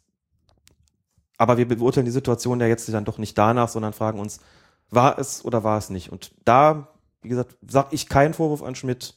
Da gab es andere Situationen im Spiel, die sind dann schon eher hinterfragenswert. Aber du sagst, also das war jetzt Zeitlupenwissen, dass wir das sehen, aber wenn er Ja. es so sieht, dann muss er einen Elfmeter geben. Wenn er es so gesehen hätte, wie wir es sehen konnten, bin ich auch überzeugt davon, dass er den gegeben Okay. hätte. Dann 40. Minute. Strafstoß für Sch Strafstoß. Was ist denn heute los? Strafstoß für Schalke. Nachdem Frankfurts Slobodan Medojevic den Ball im Rutschen an den Arm bekommen hat, pfeift der Schiedsrichter Gibt sogar die gelbe Karte für Midojevic. Und hinterher war das Entsetzen groß, vor allen Dingen bei den Frankfurtern, dass es da nun den Elfmeter gab. Ja, und der Elfmeterpfiff war falsch, darüber müssen wir uns überhaupt nicht unterhalten. Der rutscht da rein, da findet keinerlei aktive Bewegung mit dem Arm zum Ball statt. Der darf auch da reinrutschen, der darf ja ein Tackling machen. Der versucht auch nicht irgendwie den Ball aufzuhalten. Die Armhaltung ist völlig natürlich, wie sie bei so einer Grätsche ist. Es gibt überhaupt keinen Grund, überhaupt kein Kriterium, das da erfüllt wäre für ein strafbares Handspiel. Diese Entscheidung war definitiv nicht korrekt. Das ist das eine. Das kann man situativ noch falsch machen, auch wenn es dann schon die zweite Situation war, die mit Handspiel zu tun hat. Aber bitte, es geht halt oft eben auch sehr schnell. Was ich nicht begreife, ist, warum er da die gelbe Karte gezeigt hat, denn es ist kein Torschuss blockiert worden und auch ansonsten kann ich keine Unsportlichkeit erkennen, sondern wenn überhaupt, ist das sehr, sehr unglücklich gewesen und ich habe nicht begriffen, warum er da in die Brusttasche gegriffen hat. Mhm. Da ist nichts gewesen. Ja, war ein, ein unglückliches Spiel für Marco Schmidt. Kann es man, gibt ich, so einfach sagen. Tage, die, da bleibt man besser im Bett. Und Marco Schmidt hatte, es nützt auch nichts, das groß schön zu reden. Ich denke, das wird er nicht anders sehen. Er hatte so einen Tag, an dem er sicherlich sich hinterher gedacht hat, wäre ich mal besser im Bett geblieben. Gut, die Alternative gab es nicht wirklich. Aber das ist Ja. für ihn nicht gut gelaufen an dem Tag, das stimmt. Dann lass uns, bevor wir jetzt noch weiter über das Spiel sprechen, nochmal so einen kleinen Abschluss zum Thema Handspiel finden. Wir sprechen da jetzt schon so lange und immer, immer wieder drüber. Kann es sein, dass die Regel aktuell zu kompliziert ist? Ich finde die Regel gar nicht kompliziert, ehrlich gesagt. Aber An warum sich- gibt es dann so viele strittige Situationen? Weil die Grauzone relativ groß ist. Die Kriterien zu benennen, die zu einem Straf, also die, die erforderlich sind oder deren Erfüllung erforderlich ist, damit das Handspiel strafbar ist, die liegen alle fein säuberlich auf dem Tisch. Die kann man aufzählen, man kann sie auch mit Beispielen unterfüttern und sagen, das ist damit gemeint, das ist damit gemeint, das ist damit gemeint. Aber wenn du schon davon sprichst, dass es so viele Graubereiche gibt, Mhm. warum schließt man die nicht? Wenn man sieht, dass es jedes Wochenende jetzt da Anfeindungen gegen Schiedsrichter gibt, die ersten wollen schon Videobeweise für so Handspiele haben. Also, wenn wir nochmal zurückgucken, es ist ja mal so, dass man so ein bisschen sein, sein Kurzzeitgedächtnis bemühen muss. Zu Beginn der vergangenen Saison gab es ganz viel Aufregung, ganz viele Beispiele, wo die Leute gesagt haben, um Gottes Willen, alles unklar, das muss man sofort wieder rückgängig machen.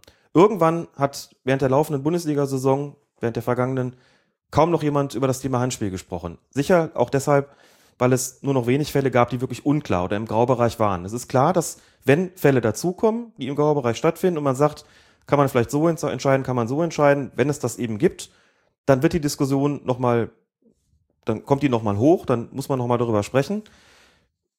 Es ist immer so, wenn man Regelauslegungen ändert, wenn man plötzlich von Vergrößerung der Körperfläche oder von unnatürlicher Handhaltung spricht, muss man das Ganze durch Beispiele unterfüttern. Je mehr Beispiele dazukommen und je öfter man sagen kann, das meinen wir mit Absicht und das meinen wir nicht mit Absicht, umso enger wird sozusagen auch der Spielraum. Das heißt, wahrscheinlich wird es möglich, wenn es nicht zurückgenommen, nicht geändert wird, werden wir vielleicht in zwei, drei Jahren so weit sein, dass wir so viele Beispiele haben, wo die Offiziellen gesagt haben, das ist Absicht und das ist keine Absicht, dass dieser Graubereich immer, immer kleiner wird, dass es immer stärker Richtung Schwarz und Weiß geht. Ist ja klar, je mehr Beispiele dazukommen, zu denen sich jemand äußert und sagt, das ist das und das ist das, desto klarer wird die ganze Situation auch. So war es in der vergangenen Saison auch. Da wird dann auch mal gesagt, nee, wenn der von hinten kommt, dann ist das keine Straf, dann ist es kein strafbares Handspiel. War vorher nicht klar. Da reißt einer die Arme, wird von hinten angeköpft und alle sagen, hm, Arme über dem Kopf ist strafbar. Ja, aber es ist von hinten. Klargestellt worden, wenn es von hinten kommt, keine Absicht, alles klar, passiert es nochmal, wird es nicht mehr gepfiffen, redet keiner mehr drüber. Das ist immer ein bisschen das Problem, dass bei Regeländerungen, die nicht unmittelbar jedem einleuchten und wo nicht unmittelbar klar ist, dass es hier keine Grauzone gibt, dass das immer Geschichten sind, wo Beispiele zusammenkommen müssen, damit man das eindeutiger hat. Also entweder Aber- ändert man jetzt was daran oder man, man wartet sozusagen einfach noch ab, bis das Ganze durch diese Beispiele konkretisiert wird. Aber hältst du es denn so für sinnvoll, welche Graubereiche da aufgemacht wurden? Also wir haben, wie du früher ja schon gesagt hast, war es ja so, ging die Hand zum Ball, Mhm. Entfernung, Absicht, wurde ein Schuh draus. Aber jetzt mit vergrößerter Körperfläche und äh, ja, die, die Absicht kommt dazu, äh, natürliche, unnatürliche Handbewegung. Das sind ja auch Begrifflichkeiten, wo man manchmal dann auch sagt, also was Mhm. ist denn eine natürliche und was ist eine unnatürliche Handbewegung und wer soll dann noch erkennen, ob das jetzt Absicht ist oder nicht Absicht ist? Also ich finde es, ich kann da, ich bin ja auf deiner Seite, dass man immer äh, Situationen hat, die in Medien dann auch mehr besprochen werden, weil es sich halt häuft. Ne? Wir erinnern uns an die Doppelbestrafung. Da spricht aktuell wieder keine Sau drüber. Es wird wieder ein Wochenende geben, wo zwei mit einer roten Karte im Strafraum runterfliegen und dann sprechen wir da wieder drüber. Aber in diesem Fall habe ich halt wirklich das Gefühl, dass hier dann auch wieder was aufgemacht wird, was sich zwischen Bundesliga und äh, Amateurbereich dann wieder so Mhm. unterscheidet, wo du halt wirklich nicht mehr die Einheitlichkeit auch haben kannst, weil, wie du ja schon sagtest, kann man dem Bobadilla denn jetzt noch sagen, dass er den Ball ordentlich angenommen hat? Oder äh, kann man dem Bröcker jetzt sagen, dass er da absichtlich mit der Hand gespielt hat? Das finde ich halt, dann, dann wird es halt auch von der Tribüne schwierig zu, sagen, zu sehen, ne? Der Bemöll, das ist doch da im Abseits. Der geht doch da mit der Hand zum Ball. Warum ist das? Man, vielleicht sollte man es schon ein bisschen einfacher machen, glaube ich manchmal.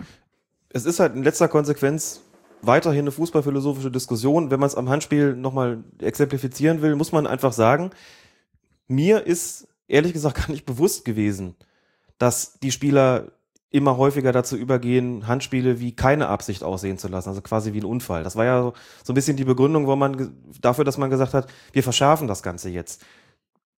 Die spielen den Ball de facto auch dann mit Absicht, wenn viele sagen, das ist irgendwie gar nicht so. Ich hatte das Gefühl gar nicht, als es verändert wurde, dachte ich mir, okay, den wird also unterstellt, die Körperfläche aktiv zu vergrößern, wo ich gesagt hätte, ist ein einfaches angeschossen werden aus kurzer Distanz, muss man nichts machen. Andere haben das anders gesehen. Das hat bei mir dann vielleicht ein Problembewusstsein geweckt, wo ich vorher definitiv keins hatte. Stehe jetzt eher davon und denke mir so, mhm, das ist also damit gemeint und merke schon selbst, dass ich gar nicht mehr so sehr danach gehe, was finde ich wünschenswert, sondern mir Gedanken darüber mache, was meinen die denn damit und welche Fälle sind denn nun absichtlich und welche nicht. Und gerade diese Strafstöße, die wir jetzt und- hatten in Mainz beispielsweise und dann den Nicht-Strafstoß in Paderborn, wo man sagt, das liegt eigentlich, ist eigentlich schon relativ ähnlich gelagert. So. Und es sind wirklich nur Nuancen, die den einen Fall vom anderen unterscheiden, wo ich im einen Fall sage, jo, kann man pfeifen, im anderen, jo, ist okay, weiterlaufen zu lassen. Und wenn sie anders entschieden hätten, würde ich auch Argumente dafür finden und sehe, okay, da sind wir in einem Graubereich, da kann sich dann keiner mehr drauf verlassen. Das ruft natürlich schon danach, nochmal das zu präzisieren oder einfach klar zu sagen, wir haben hier noch ein paar Kriterien mehr, ne? Wie das Ding, wo es irgendwo hieß, Arme über Kopf ist erstmal grundsätzlich Absicht. Oder wenn der Ball von einem anderen Körperteil an die Hand springt, keine Absicht. Das sind natürlich harte Fakten, wo man sagen kann, wenn ich das hab, dann ist das alles klar, dann weiß ich, wie ich zu entscheiden habe. Vielleicht muss man am einen oder anderen Punkt nochmal stärker dahin gehen und sagen, das machen wir zum Kriterium. Ganz abschaffen wird man so eine Grauzone nicht, denn auch wenn man es wieder darauf beschränkte, ne, Ball, Arm, Arm zum Ball und kurze Distanz, auch da würde es immer wieder Graubereiche geben, wo man sagt, war das noch eine kurze Distanz? War das schon eine Bewegung mit dem Arm zum Ball oder war es nicht doch andersrum? Also die Graubereiche gab es da auch. Mhm. Die waren vielleicht nicht so zahlreich, wie sie es jetzt sind, aber es ist nicht so gewesen, dass es immer schwarz oder weiß war beim Handspiel vorher nicht. Das romantisiert man sich, glaube ich, so ein bisschen zurecht. Früher Ja, war alles besser. recht. Naja, das, das, ja. Aber es war halt, Über Handelfmeter haben wir immer viel diskutiert. Was ist denn jetzt eine kurze Distanz? Ein Ja. halber Meter, ein Meter, anderthalb Meter oder ist das schon zu viel? Schwierig. das auf jeden Fall. Aber ich, vielleicht sollte man auch manchmal in den Bewertungen dann noch mal ein bisschen zurückdrehen. Oder die müssen halt, was weiß ich, warum gibt's nicht ein klares Video, wo alle Szenen drin sind? Das ist Hand, das ist nicht Hand, das ist okay, das ist nicht erlaubt. Gibt's ja. Ja, aber warum ist das nicht öffentlich? Warum kann ich mir das nicht auf dfb.de angucken? Rechtliche Gründe wegen. Ach, Ja. gibt doch, dann stellt man es halt nach oder was weiß ich. Also, die haben doch genug Geld. Sie hörten Klaas Rehse, Dr. Klaas Rehse, Verzeihung, Von wegen. Experte für Wirtschaftsrecht. So, kommen wir zu weiteren Aufregern in der Partie von Schalke gegen Eintracht Frankfurt. Denn es gab noch ein paar Platzverweise. Gelb-Rot gegen Kevin Prinz Boateng, 61. Minute. Rot gegen Julian Draxler, 71. Minute. Und Gelb-Rot gegen Slobodan Medujevic in der 85. Minute. Gucken wir uns erstmal die einzelnen Fälle an. Ich habe die gelbe Karte von Kevin Prinz Boateng jetzt nicht mehr im Kopf. Weißt du sie noch? Ja, aber da war nichts. Also Stopp. die hätte, die hätte er nicht kriegen Der sollen? hat dafür seine Frisur bekommen, glaube ich. Ernsthaft. Ich habe mir die Szene Ja. auch da vier, fünf Mal angeguckt. Und wenn man, also es ist ja nicht immer ein Indiz, wie Spieler reagieren, aber der, wenn du siehst, wie Boateng, Boateng guckt, der protestiert noch nicht mal, der ist so verwundert darüber, dass er den Schiedsrichter nur anguckt und sagt, wofür? Ja. Und zwar nicht auf so eine Art nach dem Motto, ich habe doch gar nichts gemacht, Schiri, wo der Schiedsrichter dann sagt, komm, das, das weißt du schon, was du gemacht hast, sondern wirklich so, was war denn? In welcher Situation war es denn? Irgendwas im Mittelfeld, wo ich dir wirklich nicht sagen kann, warum Schmidt das Spiel da unterbrochen und Boateng verwarnt hat. Ich weiß es nicht. Okay. Der ist da irgendwie in so eine, in so ein, das kann ich nicht Rangeleien, denn der hat einen Zweikampf mit einem, mit einem Gegenspieler. Beide gehen dann irgendwie zu Boden, aber da ist kein, kein wirkliches strafbares Halten gewesen. Nichts, was in irgendeiner Form der gelbe Karte hätte nach sich ziehen müssen. Also vollkommen unerfindlich, warum er da Gelb bekommt. So, und dann kriegt er für ein taktisches Foul die gelbe-rote Karte, die ist situativ, dann berechtigt gewesen. Also Aber die erste gelbe Karte war es nicht. die, äh, die erste nicht, die zweite war aber Ja. für das taktische Foul. Gut. Dann- und jetzt den okay. Satz, der unvermeidlich ist zu sagen, ein Spieler, der verwarnt ist, auch wenn es ungerechtfertigt war, muss das im Hinterkopf haben und wenn er nochmal hinlangt, kriegt er halt gelb-rot und das ist auch dann regeltechnisch konsequent und richtig, wenn die erste gelbe Karte unberechtigt war. Das haben wir uns jetzt nochmal, äh, haben wir jetzt nochmal gesagt, ne? dass es nicht in Vergessenheit gerät, denn das wird ja nochmal eine Rolle spielen. Genau. Aber vorher kommen wir zu Jürgen Draxler. Im eigenen, nee, im gegnerischen Strafraum war es. Spielsituation ist eigentlich schon ja, bereinigt. Er verliert den Ball irgendwie im Zweikampf. Zambrano ist es, der über ihn rübersteigt und dann gibt's ein kurzes Ausscheren mit dem Bein, würde ein Schalker jetzt sagen. Andere sagen, er hat nachgetreten. Ja, regeltechnisch ist das ein Nachtreten, Punkt. Rote Karte runter.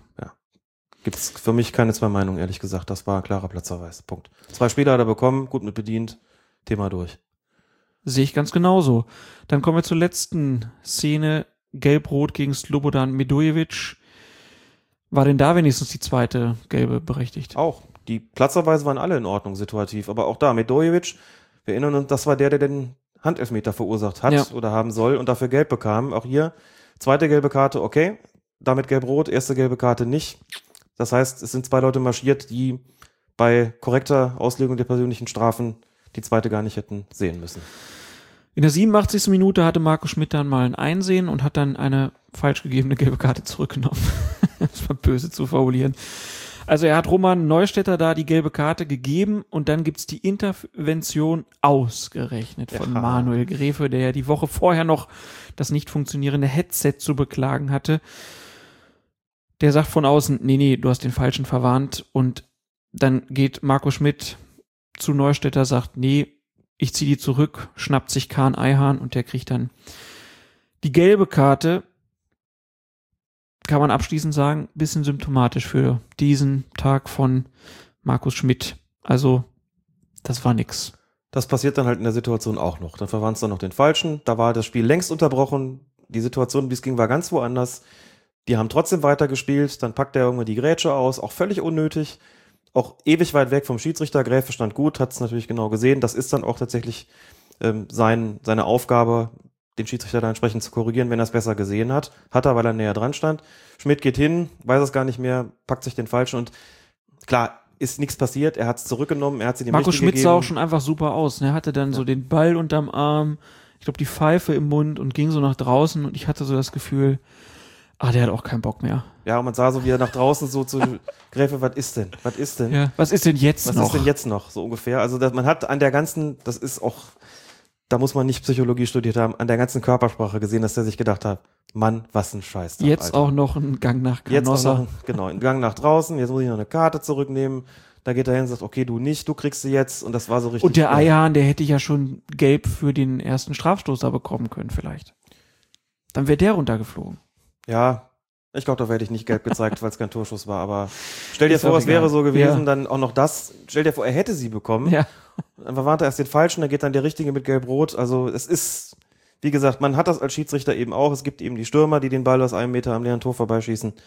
Und es gibt eben auch die Schiedsrichter, die mal einen Tag haben, wo du sagst, wow, das war heute so, dass man es gerne ganz schnell vergessen sollte.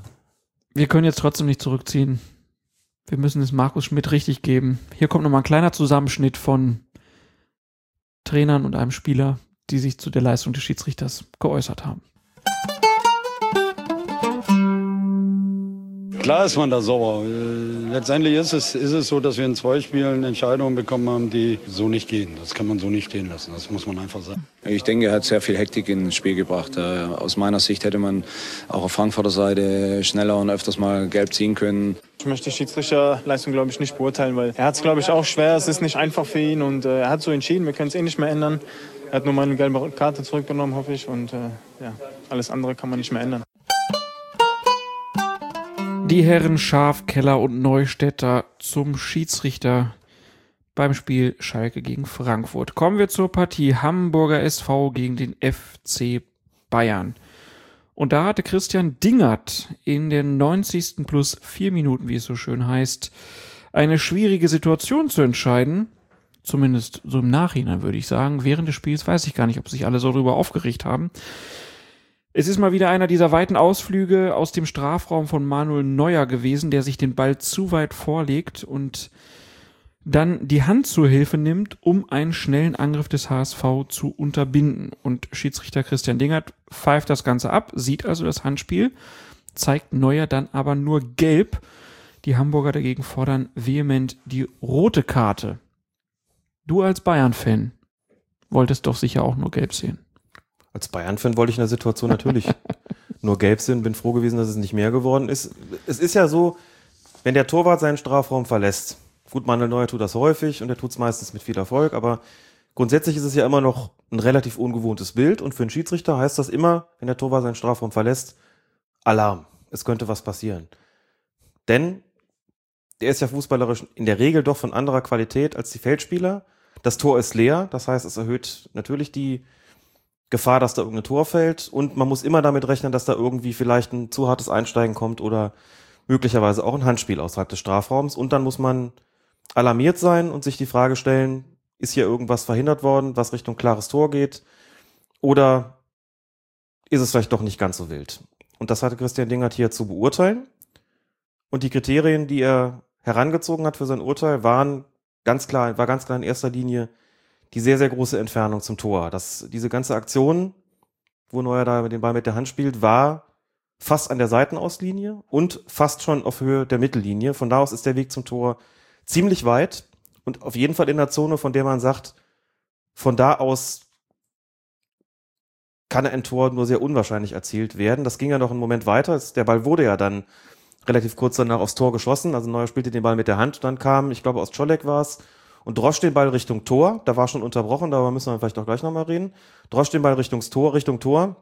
Der verhungerte aber vorher, der ging dann letztlich am Tor vorbei. Da ist jedenfalls nicht von einer klaren Torchance zu reden, wenn du an der Stelle den Ball mit der Hand spielst, einfach weil die Entfernung dafür zu groß und die Schussposition zu ungünstig ist und weil noch sich zwei Verteidiger hinter Neuer befanden, die, so hat der Schiedsrichter das eingeschätzt und meiner Meinung nach zu Recht, noch die Möglichkeit gehabt hätten, einzugreifen, für den Fall, dass Neuer da in irgendeiner Form überspielt würde. Aber kann er das überhaupt schon einschätzen, ob die eingreifen können? Muss Das- er dafür nicht einfach länger abwarten? Den Vorteil abwarten? Das hätte er natürlich tun können. Wenn er das getan hätte, dann hätten wir uns die Frage gar nicht stellen müssen, denn es gab ja einen Schuss aufs Tor. Der, ich meine, wie gesagt, aus Czolek wäre es gewesen. Ja, vielleicht hätten sie dann ja ausgespielt. Vielleicht hätte er dann gar nicht geschossen. Ähm, ich glaube, die Frage stellt sich deswegen nicht so wirklich, denn der Schuss kam ja sehr spontan und sehr schnell. Neuer spielt den Ball mit der Hand. Ich glaube, Green war es, der da mit ihm im Zweikampf war, Mhm. reklamiert schon und dann kommt der Schuss von hinten. Das heißt, der hat gar nicht gewartet, ob sich noch irgendwas ergeben kann. Der hat sofort. Okay, ich hatte das jetzt so in Erinnerung, dass er das danach geschossen hat. Aber gut.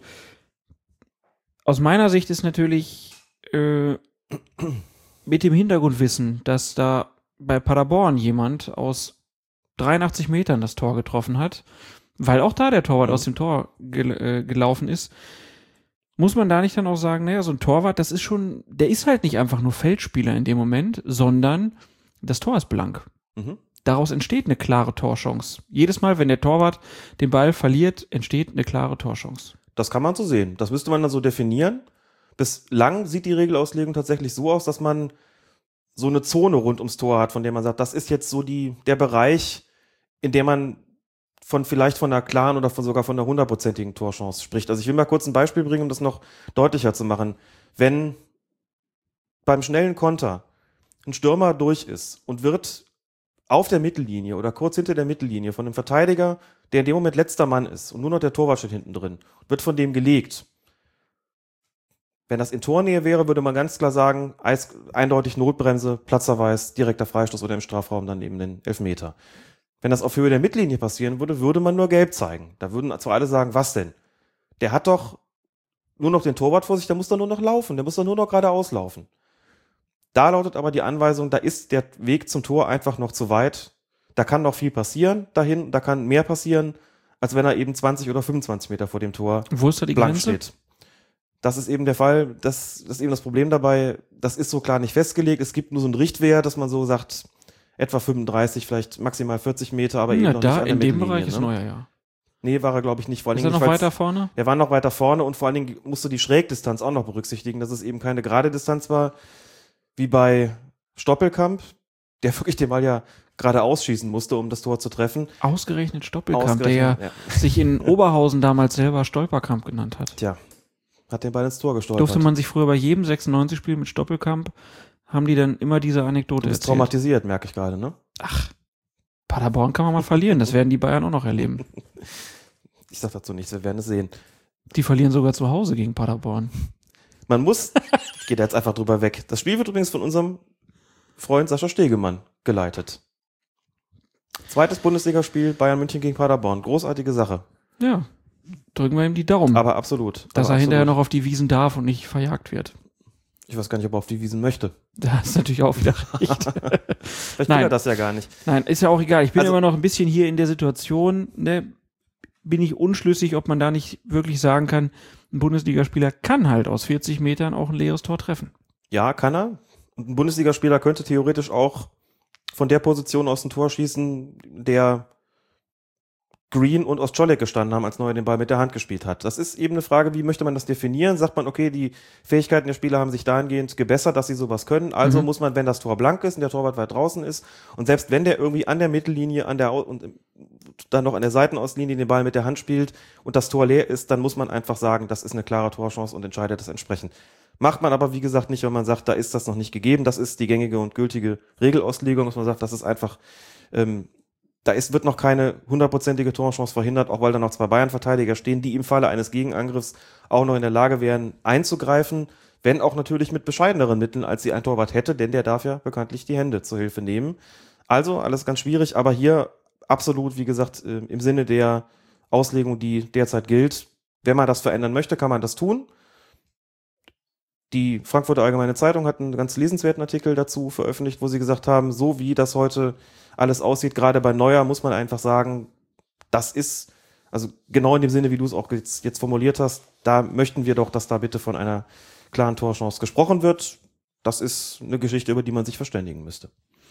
Werden wir beobachten, was Manuel Neuer dann für Ausflüge gegen Paderborn macht. Ach so, wichtig ist natürlich noch die Geschichte mit dem Vorteil bei der ganzen Angelegenheit. Ne? Nehmen wir jetzt mal an, also es kam ja wie gesagt recht unmittelbar der Schuss dann doch noch aufs Tor, kurz nach dem Handspiel. Und Christian Dingert, meine ich, hat gepfiffen, nachdem der Ball schon geschossen gewesen ist. Wobei das auch jetzt nicht eine ganz so große Rolle spielt. Also ich habe mir dann die Frage gestellt, was wäre denn gewesen, wenn der Ball jetzt noch ins Tor gehoppelt wäre. Spiel war unterbrochen, das Tor hätte also nicht zählen dürfen. Aber alle hätten natürlich gesagt, hättest du nicht den Moment noch abwarten können? Hättest du nicht noch warten können, ob der Ball reingeht oder nicht und dann erst die Entscheidung treffen? Aus, ich sag mal, zum Glück aus Sicht des Schiedsrichters, aus Sicht des Bayern-Fans sowieso, zum Glück aus Sicht des Schiedsrichters ist das nicht passiert. Dem wird in dem Moment auch das Herz in die Hose gerutscht sein. Dann wären wir beim Thema Vorteil gewesen. So, da stellt sich natürlich wieder andersrum die Frage, wenn er da jetzt zugeguckt hätte und abgewartet hätte, was passiert mit dem Ball und der verhungert dann, hätte er denn dann noch nachpfeifen können? Oder hätte er sagen müssen, nee, jetzt habe ich den Vorteil gewährt, jetzt muss ich laufen lassen. Das ist in so einer Situation eine sehr, sehr schwierige Sache, weil man einfach sagen muss, der Schuss ist zwar freiwillig abgegeben worden von dem Hamburger, aber natürlich irgendwo auch, der hat keine wirkliche Zeit gehabt, den Ball zu kontrollieren. Er hat einfach mal draufgehauen. Beim Vorteil sagt man normalerweise, der gilt als eingetreten, wenn der Spieler kontrolliert den Ball schießen kann oder übernehmen kann. Da bin ich mir nicht so sicher, ob das da wirklich der Fall gewesen ist. Oder wenn er dementsprechend im Tor landet. Ich glaube, der hat einfach mal drauf geha gehauen. Gedacht, abpfeifen kann er immer noch. Also das wäre eine haarige Geschichte gewesen und natürlich dann auch, wenn du dann laufen lässt und sagst, naja, das ist jetzt ein Vorteil gewesen, der hat kontrolliert geschossen, der ist jetzt eingetreten, dann musst du weiterlaufen lassen. Dann hätte Dante den Ball da übernommen und dann wäre es weitergegangen und die Leute hätten geguckt, hätten gesagt, und jetzt? Was ist jetzt? Jetzt gibt's keinen Freistoß oder was? Das zeigt, wie schwierig diese Geschichte mit dem Vorteil doch ist und wir werden gleich noch eine kriegen, wo es eben nicht minder kompliziert ist. Denn beim Spiel Freiburg gegen Hertha gab es auch wieder in der 90. plus vierten Minute eine Situation beim Stande von 2 zu 1 für den SC Freiburg. Es müsste eigentlich jeden Moment Schluss sein, aber der Berliner Ronny zieht nochmal beherzt ab. Mit Mühe kann dann Freiburgs Keeper Roman Bürki den Ball über seinen Kasten lenken. Alles rechnet nun mit einem letzten Eckstoß. Doch Ronny wälzt sich von seinem Gegenspieler Mike Franz unsanft am, am Fuß getroffen am Boden und Schiedsrichter Florian Mayer zeigt zunächst zur Ecke, wirkt auch so ein bisschen unschlüssig, entscheidet sich dann aber auf Freistoß für Freistoß und Ronny haut den dann zum Ausgleich in die Maschen. Und hier muss man sich natürlich fragen, war das dann wirklich richtig und äh, hatte Meier hier nicht eigentlich schon auf Vorteil entschieden? Das ist nämlich genau die Situation, Ja. die du gerade beschrieben hast. Wie viel Zeit hat man denn, sich noch zu entscheiden oder auch umzuentscheiden? Was ist denn jetzt, kann man auch einen Pfiff noch so oder so bewerten? Also beim Vorteil ist es so, dass wenn eine Situation eintritt, in der ein Vergehen geschieht und du als Schiedsrichter den Eindruck hast, es könnte sich lohnen, noch einen Moment zu warten mit dem Pfiff, weil ein Vorteil entstehen könnte, ist die Zeitspanne, in, innerhalb derer du noch nachpfeifen kannst, wie man das so sagt, beläuft sich auf etwa zwei, drei, maximal vier Sekunden. Danach ist Feierabend. Wenn sich der Vorteil in der Zeit dann eingestellt hat, deutlich eingestellt hat, weil der Spieler ihn den Ball, also entweder der Gefaulte oder einer seiner Mitspieler, den Ball kontrolliert übernehmen kann, ungehindert und vollkommen klar ist, jetzt ist der Vorteil eingetreten. Wenn er den jetzt verdaddelt, ist das nicht mehr eine Folge des Fouls, die, das ihm vorausgegangen ist, sondern ist es eine, einfach eine Folge seiner technischen Unzulänglichkeit. Dann hat er Pech gehabt, dann kannst du auch nicht mehr nachpfeifen. Selbe ist natürlich auch, wenn der Vorteil läuft und sagt, der hat eine gute Schussposition. Wenn er den ungehindert und kontrolliert abgeben kann und den aufs Tor feuert und der geht vorbei, dann ist der Vorteil eingetreten, dann pfeift man nicht mehr nach. Das ist zunächst mal wichtig so. Und ähm, das gilt es auch zu berücksichtigen bei dieser Situation. Dazu muss man zunächst mal sagen, Ronny schießt aufs Tor und danach geschieht das Foul. Das ist auch so eine unklare Gemengelage, ne? Das ist halt Stress, 94. Minute, Nachspielzeit, irgendwo da Höhe Strafraum und das war für den Schiedsrichter, glaube ich, in dieser Situation schon auch gar nicht so einfach zu sehen.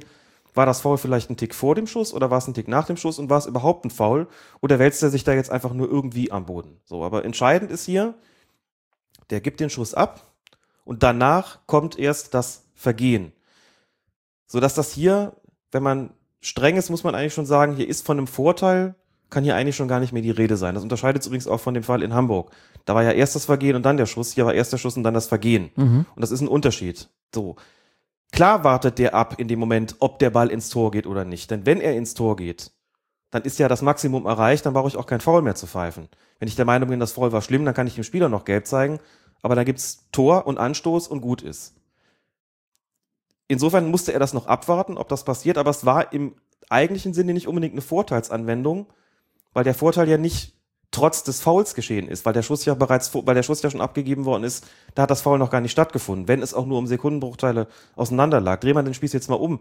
Stell dir vor, der wird erst gefoult und kann noch einen Schritt gehen und, und den Ball aufs Tor zimmern. Und du bist der Meinung, das kann er ungehindert, das hat den Foul gar nicht beeinträchtigt. Dann musst du Eckstoß geben in so einer Situation. Aber hier hat Florian Mayer richtig gelegen, weil das Vergehen an sich nicht ungeschehen machen kann. Jetzt kommen viele und sagen, wir hatten das Thema schon mal, da ging es um irgendeinen Strafraumfoul, wo es auch so war, Torwart kommt raus, wird überlupft, Ball geht am Tor vorbei, der Spieler rums macht's und alle fragen, kann man da jetzt noch einen Elfmeter geben oder war die Situation nicht irgendwie abgeschlossen? In der Situation sagt man ja auch, ja, natürlich gibt's da noch einen Strafstoß. Warum? Erst kam der Schuss, der ging vorbei und dann kam das Vergehen. Und das Vergehen macht man nicht ungeschehen, dadurch, dass er vorher den Schuss abgegeben hat. Also entscheidet man noch auf Strafstoß. Und genauso hat Florian Mayer hier zu Recht noch auf den Freistoß erkannt.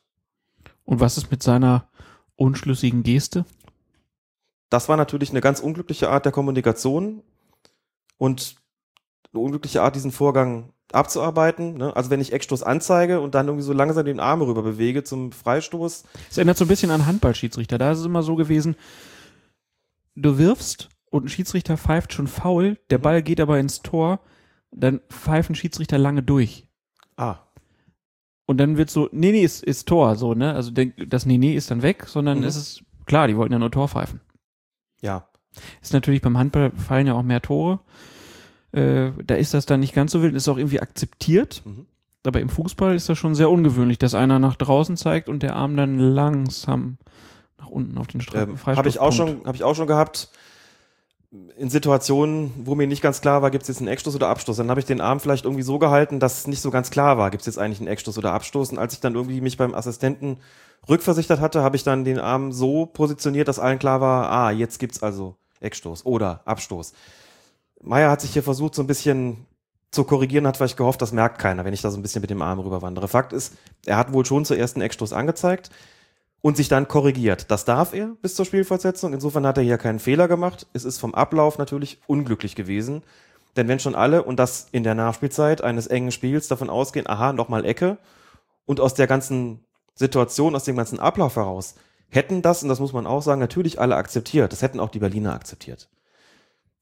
Die Berliner hätten auch akzeptiert, wenn es hier einen Eckstoß gegeben hätte, trotz des Fouls, weil die gar nicht gesagt hätten, hey, da war doch noch was, sondern einfach so, na komm, also der hat ja noch draufgezimmert, weil sie vielleicht auch gedacht hätten, da ist irgendein Vorteil im Schwange gewesen. Aber wie gesagt, streng genommen war es kein Vorteil, weil ein Vorteil nur entstehen kann nach einem Foul und nicht vor einem Foul. Und trotzdem war es richtig, erst zu warten, was passiert. Und wenn er ins Tor gegangen wäre, wäre es Tor gewesen, aber kein Tor aus einem Vorteil, regeltechnisch gesehen. So, er hat sich korrigiert, den Freistoß gegeben, sah nicht gut aus, war aber regelkonform genau wie der Freistoß auch. Dass die Freiburger hinterher kreuzunglücklich darüber waren, dafür habe ich natürlich volles Verständnis und das wird auch Florian Mayer haben, da bin ich ganz sicher. Ja, und der Trainer vom SC Freiburg, der, er kann ja schön reden. Er hat so diesen, ich mag diesen Singsang, den er hat, dieses Alemannisch ist es, glaube ich. Und er hat sich dieser Szene. Alemannisch ist, glaube ich, das, was Ottmar Hitzfeld spricht, wenn er vom Schweizer Fernsehen interviewt wird. Ist das Alemannisch, was Streich spricht? Na, wir werden das klären. Wir werden und, bestimmt aufgeklärt werden. Und, und hören jetzt mal kurz rein, wie er die Szene gesehen hat. Die Regel ist so, das habe ich mir erklären lassen, das habe ich nicht gewusst. Ein Schiedsrichter hat drei bis fünf Sekunden Spielraum, Entscheidungen zurückzunehmen und anders zu deuten.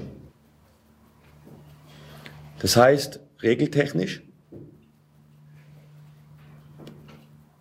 ist es dann sozusagen rein regeltechnisch, wenn er die drei bis fünf Sekunden hat, die ja sehr auch sinnvoll sind, weil man ja nur eine gewisse, weil ein Mensch ja nur eine gewisse Reaktionszeit hat oder Aktionszeit, das kennen wir ja bei uns selber, ist es okay.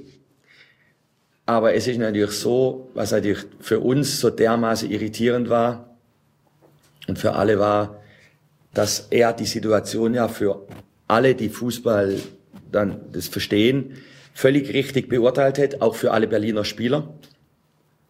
Also außer dem einen, der dann irgendwas versucht hat ähm, und uns allen gezeigt hat, es gibt einen Eckball. Vier Sekunden später nicht mehr. Aber da es ja drei bis fünf Sekunden Spielraum ist, ähm, kann man das machen, wobei natürlich äh, es ja eine völlig richtige Entscheidung war, der Eckball zu geben, weil ja der Ronny zum Schuss kam und deshalb der Vorteilsregel greift. Weil wenn er Freistoß gäbe hätte, ist es ja so, dass man dann sagen muss, wenn der Ball reingegangen wäre vom Ronny, er konnte ja nicht so schnell pfeifen, hätte er das Tor, also der, der erste Schuss, nicht geben dürfen und dann Freistoß. Ich weiß nicht, wie Berlin dann reagiert hätte. Und alle, Christian Streich also in breitestem Alemannisch. Du hast doch recht gehabt. Natürlich. Ähm, kommen wir zu euren Fragen. Eine Frage, die jetzt nicht direkt an uns gestellt wurde, aber wir wollen sie gerne beantworten. Ein Schiedsrichter fragte nach einem Spiel im Amateurbereich, er hatte da wohl eine ziemlich skurrile Situation erlebt. Er schreibt, Hallo zusammen. Kuriose Szene heute bei mir. In der Halbzeit kamen zwei Zivilbeamte und haben den Stürmer der Gastmannschaft festgenommen und mitgenommen. Würdet ihr das im Spielbericht vermerken? Lieber Alex, schreibt man das da rein. ist doch irre, oder da passiert sonst was und das alles, was ihm dazu einfällt, ist zu fragen, trage ich das in den Spielbericht ein? Ne, Ordnung muss sein. Das, genau, das habe ich mir dann auch gedacht. Klar, schreibt man das in den Spielbericht ein. Ich bitte dich, da wird ein Spieler verhaftet und mitgenommen, das trage ich dann nicht in den Spielbericht ein, oder was? Ja klar, also den darf man dann natürlich dann ersetzen, aber das äh, sollte dann doch notiert werden, finde ich. Unbedingt. Unglaublich. Da fällt mir eine Situation ein. Ich hatte das tatsächlich mal nach einem Bezirksligaspiel. Da komme ich vom Platz und dann sagt einer meiner Assistenten, ich glaube, du bist gerade ausgerufen worden. Das war doch dein Kennzeichen, nachdem da gerade verlangt wurde. Ich habe den angeguckt und sagte, was? Habe ehrlich gesagt nichts gehört, weil ich mich aufs Spiel konzentriert Ja. habe. So. Und dann dachte ich mir, der erzählt jetzt irgendwie Quatsch und gehe in meine Kabine und steht Polizei davor. Und sind Sie Herr Feuerherd? Ja. Dachte, was ist denn jetzt los? Werde ich jetzt für die schlechte Spielleitung verhaftet? Und dachte, hier ist jemand, der behauptet, Sie hätten ihm einen Lackschaden ans Auto gemacht. Sie parken daneben. Das ist doch Ihr Kennzeichen. Dann hat er mir das Kennzeichen gesagt. Ich sage, ja, das ist meins. Dann sind wir wirklich mit dem gesamten Gespann in Kluft, in voller In. Halbzeit? Nee, nach dem Spiel zum Nach dem Spiel. okay. Auf dem Parkplatz und haben uns das angeguckt. Und dann war das so eine wirklich mit der Lupe zu sehende Mini-Kratzer. Das bin ich wohl beim Aussteigen an dessen Tür gekommen. Hat dann, die Versicherung hat dann etliche tausend Euro dafür bezahlt, weil er sich dann so ungefähr das ganze Auto lackieren lassen hat. Also eine äußerst unangenehme Situation, aber wie gesagt, das, das Erste war wirklich, dass da nach dem Spiel plötzlich Polizei vor meiner Kabine steht.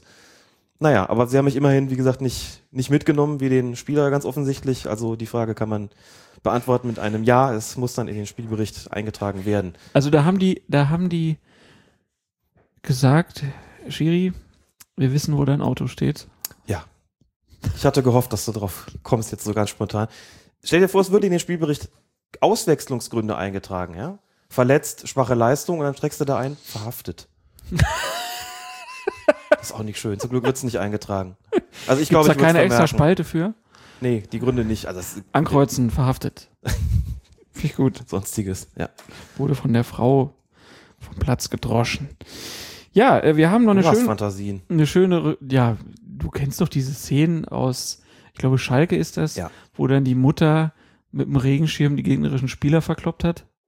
Ja, es sind auch schon Leute mit Regenschirm hinter mir hergelaufen. So ist das jetzt nicht. Hinter dir? Ja, irgendwelche Meckerrentner.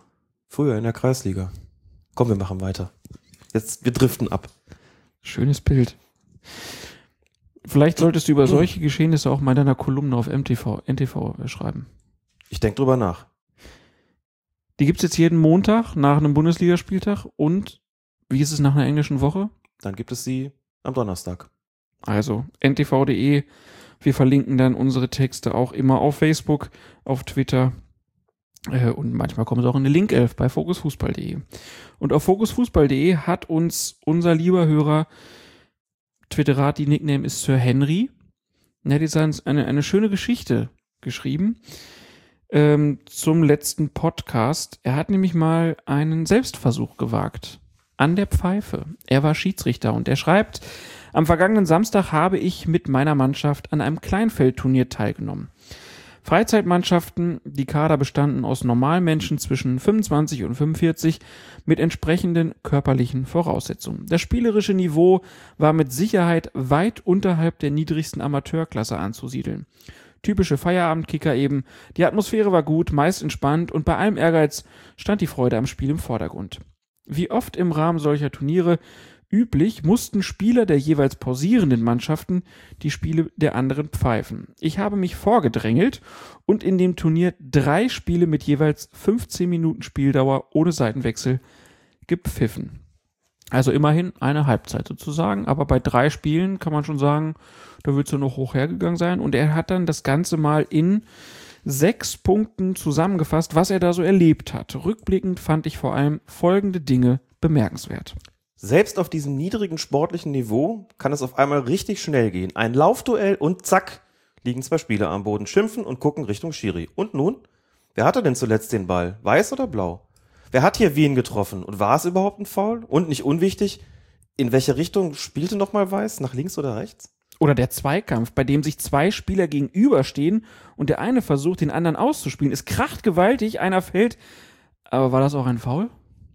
Ist das körperbetonte Einsteigen des großen Kräftigen, der sich gerne mit dem Hintern Platz verschafft, schon strafbar oder ist es noch akzeptabel? Und das berühmte Handspiel. Aus einem halben Meter straff angeschossen, aber mit dem Arm verdächtig weit oben. Also strafbar oder nicht? Und hat der Ball überhaupt die Hand berührt oder war das der Bauch? Die Sicht aufs Spielgeschehen. Selbst auf dem Kleinfeld mit nur sechs Feldspielern und kurzen Distanzen hat man gefühlt immer mindestens ein Spielerbein vor der Linse. Oder der lange Ball, der völlig verunglückt in einer langen Bogenlampe und mit viel Drall ins gegenüberliegende Seiten ausgeht.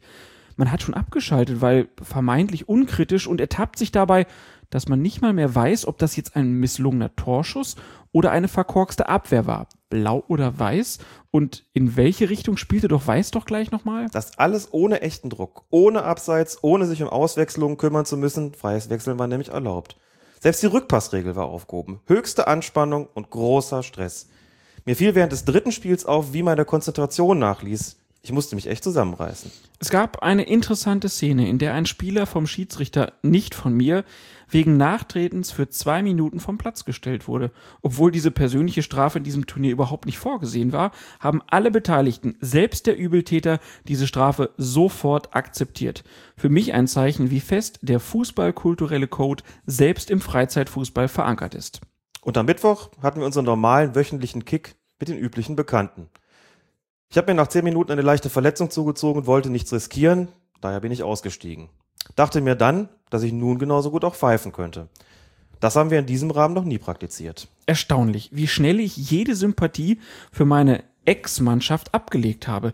Es spielte tatsächlich überhaupt keine Rolle mehr. Vielmehr fiel mir sofort auf, welche Schlawiner auch im eigenen Team stecken. Dinge, die man sonst durch die emotional gefärbte Brille als durchaus in Ordnung ansieht, erscheinen plötzlich in ganz anderem Licht. Es tat dem Spiel durchaus gut, dass einige der eher robusten Spieler etwas eingebremst wurden. War bisher die einvernehmliche Einigung zwischen den Teams üblich, mit den unvermeidlichen Misstönen, gab es am Mittwoch eben eine Entscheidung. Beides hochinteressante Erfahrungen, die meinen Horizont stark erweitert haben. Für jeden, der selber Fußball spielt, absolut empfehlenswert. Also nicht nur für Leute, die wie Alex schon lange Zeit gepfiffen haben und jetzt mal wieder zur Pfeife greifen, auch mal für Leute, die sonst nur Fußball spielen vielleicht einfach mal der Griff zur Pfeife, um auch mal zu gucken, wie ist das eigentlich als Schiedsrichter? Vielen lieben Dank, lieber Henry, für diesen, wie ich finde, sehr schönen Erlebnisbericht. Wir werden es auch verlinken. Es ist, wie gesagt, in unserer Kommentarspalte gelandet. Wir wollten das aber auch hier gemeinsam vortragen, weil wir es so schön fanden und das den Hörern auf jeden Fall nicht vorenthalten worden, denn in der Kommentarspalte geht ja manches dann doch unter. Insofern sollte es auch im Podcast nochmal unbedingt verewigt werden. Fand ich ganz großartig. Ich auch. Ja, dann äh, haben wir noch eine kurze Meldung, die heute Nachmittag irgendwann reinkam. Die DFL, also die Deutsche Fußballliga, hat Einführung und Betrieb eines Torlinientechnologiesystems für die Bundesliga ausgeschrieben. Im Auftrag des Vorstands des Ligaverbandes schreibt die DFL also die Einführung ein und zum frühestmöglichen Zeitpunkt, jedoch nicht vor dem 1. Juli 2015, soll die Einführung erfolgen und der Vertrag soll dann eine Laufzeit bis zum Ende der Saison 2017-2018 haben.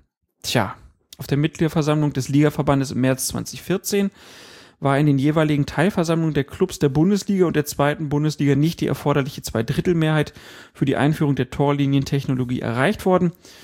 Im Anschluss an das DFB-Pokalfinale 2014 hatte der FC Bayern München dann aber einen erneuten Antrag zur Einführung der Torlinientechnologie der Bundesliga gestellt. Tja, und wenn ihr ein Unternehmen habt, was sich irgendwie in der Lage sieht, das zu machen, ihr könnt euch auf bundesliga.de die Ausschreibung runterladen und dann ab dem 25. September kann man dann ja seine Bewerbung da abgeben und vielleicht könnt ihr dann darüber entscheiden, ob die Bälle im Tor sind oder nicht.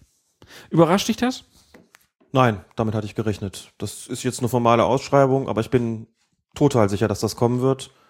Und denke auch so, wie das da jetzt drin steht, nicht vor und spätestens bis und so weiter, das werden wir auch so bekommen. Also da bin ich äh, ziemlich sicher, dass das so laufen wird, ja. Ja, dann äh, haben wir noch was zugeschickt bekommen.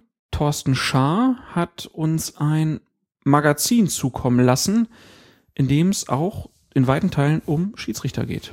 Genau, es handelt sich um das Magazin Nachspielzeit von FUPA.net, also im Amateurfußballportal, ganz, ganz großartig, steht ursprünglich für Fußball in Passau, ist jetzt aber eine bundesweite Geschichte geworden und es gibt dieses Magazin Nachspielzeit.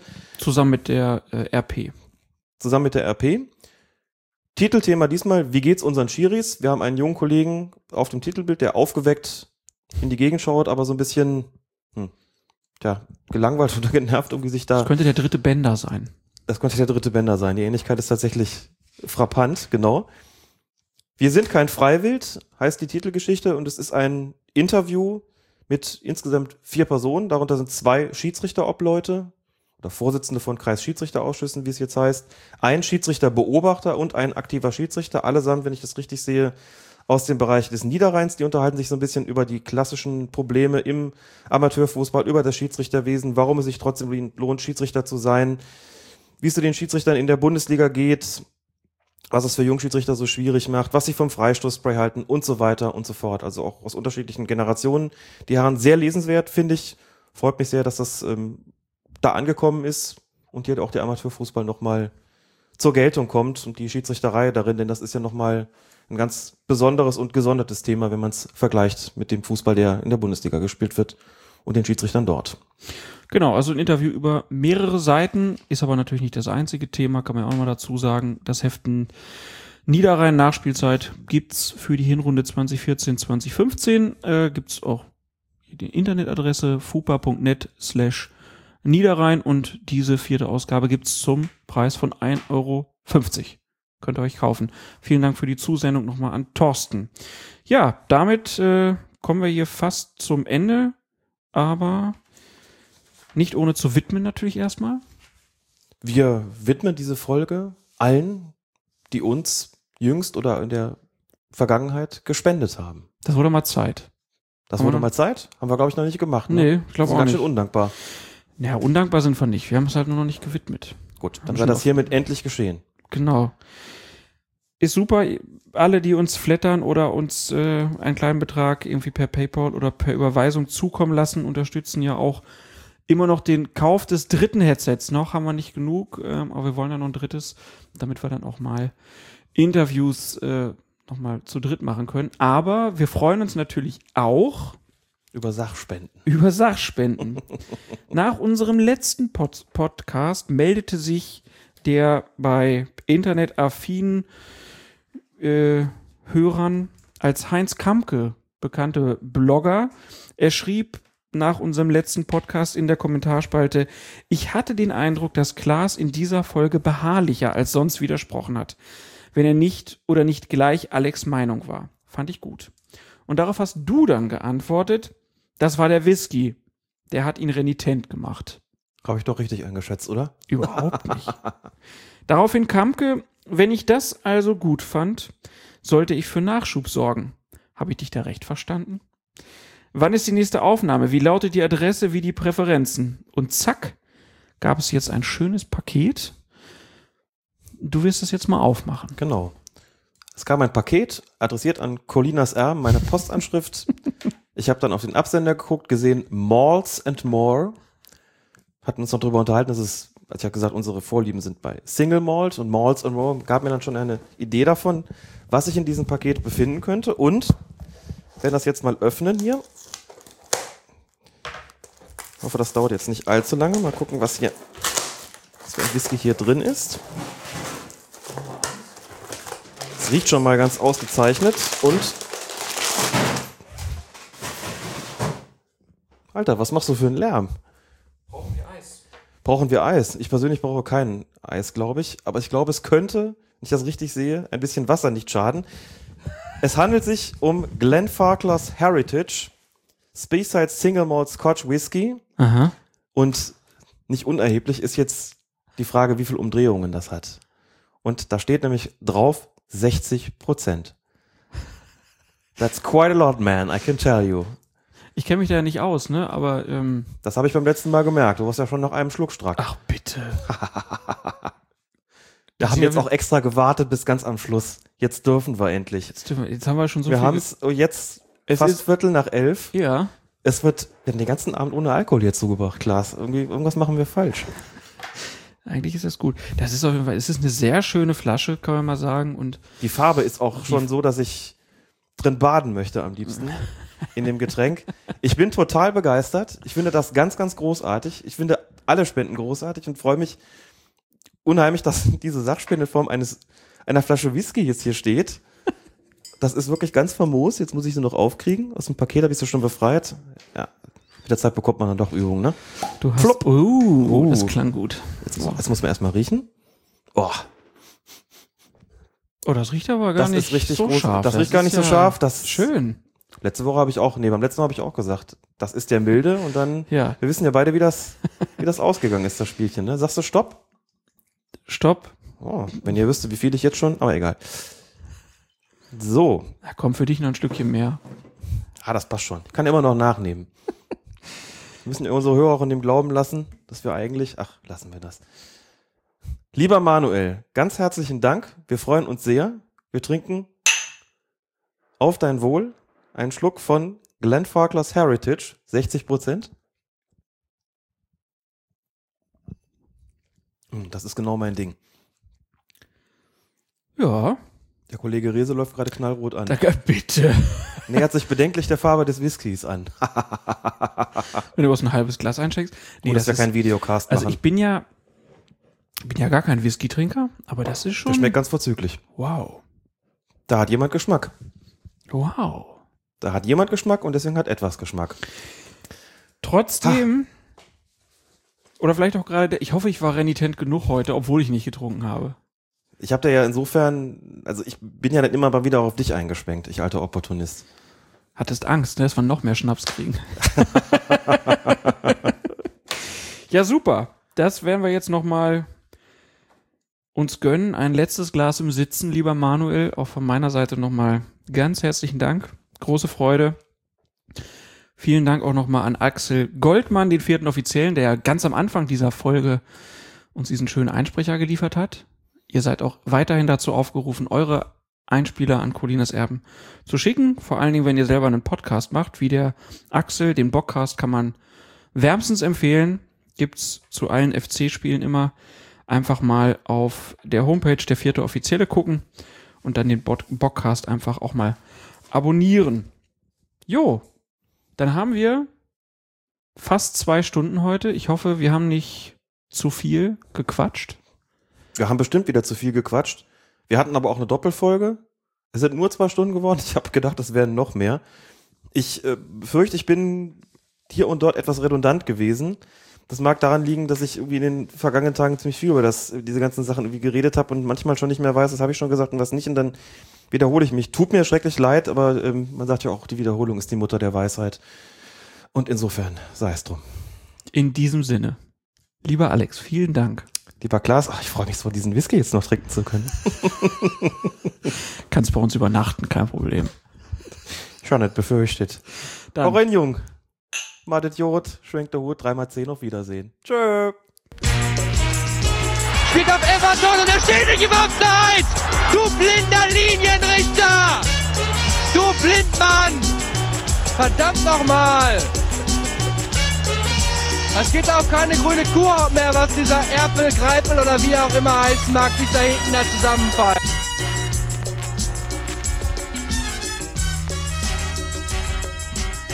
Colinas Erben. Der Schiedsrichter-Podcast.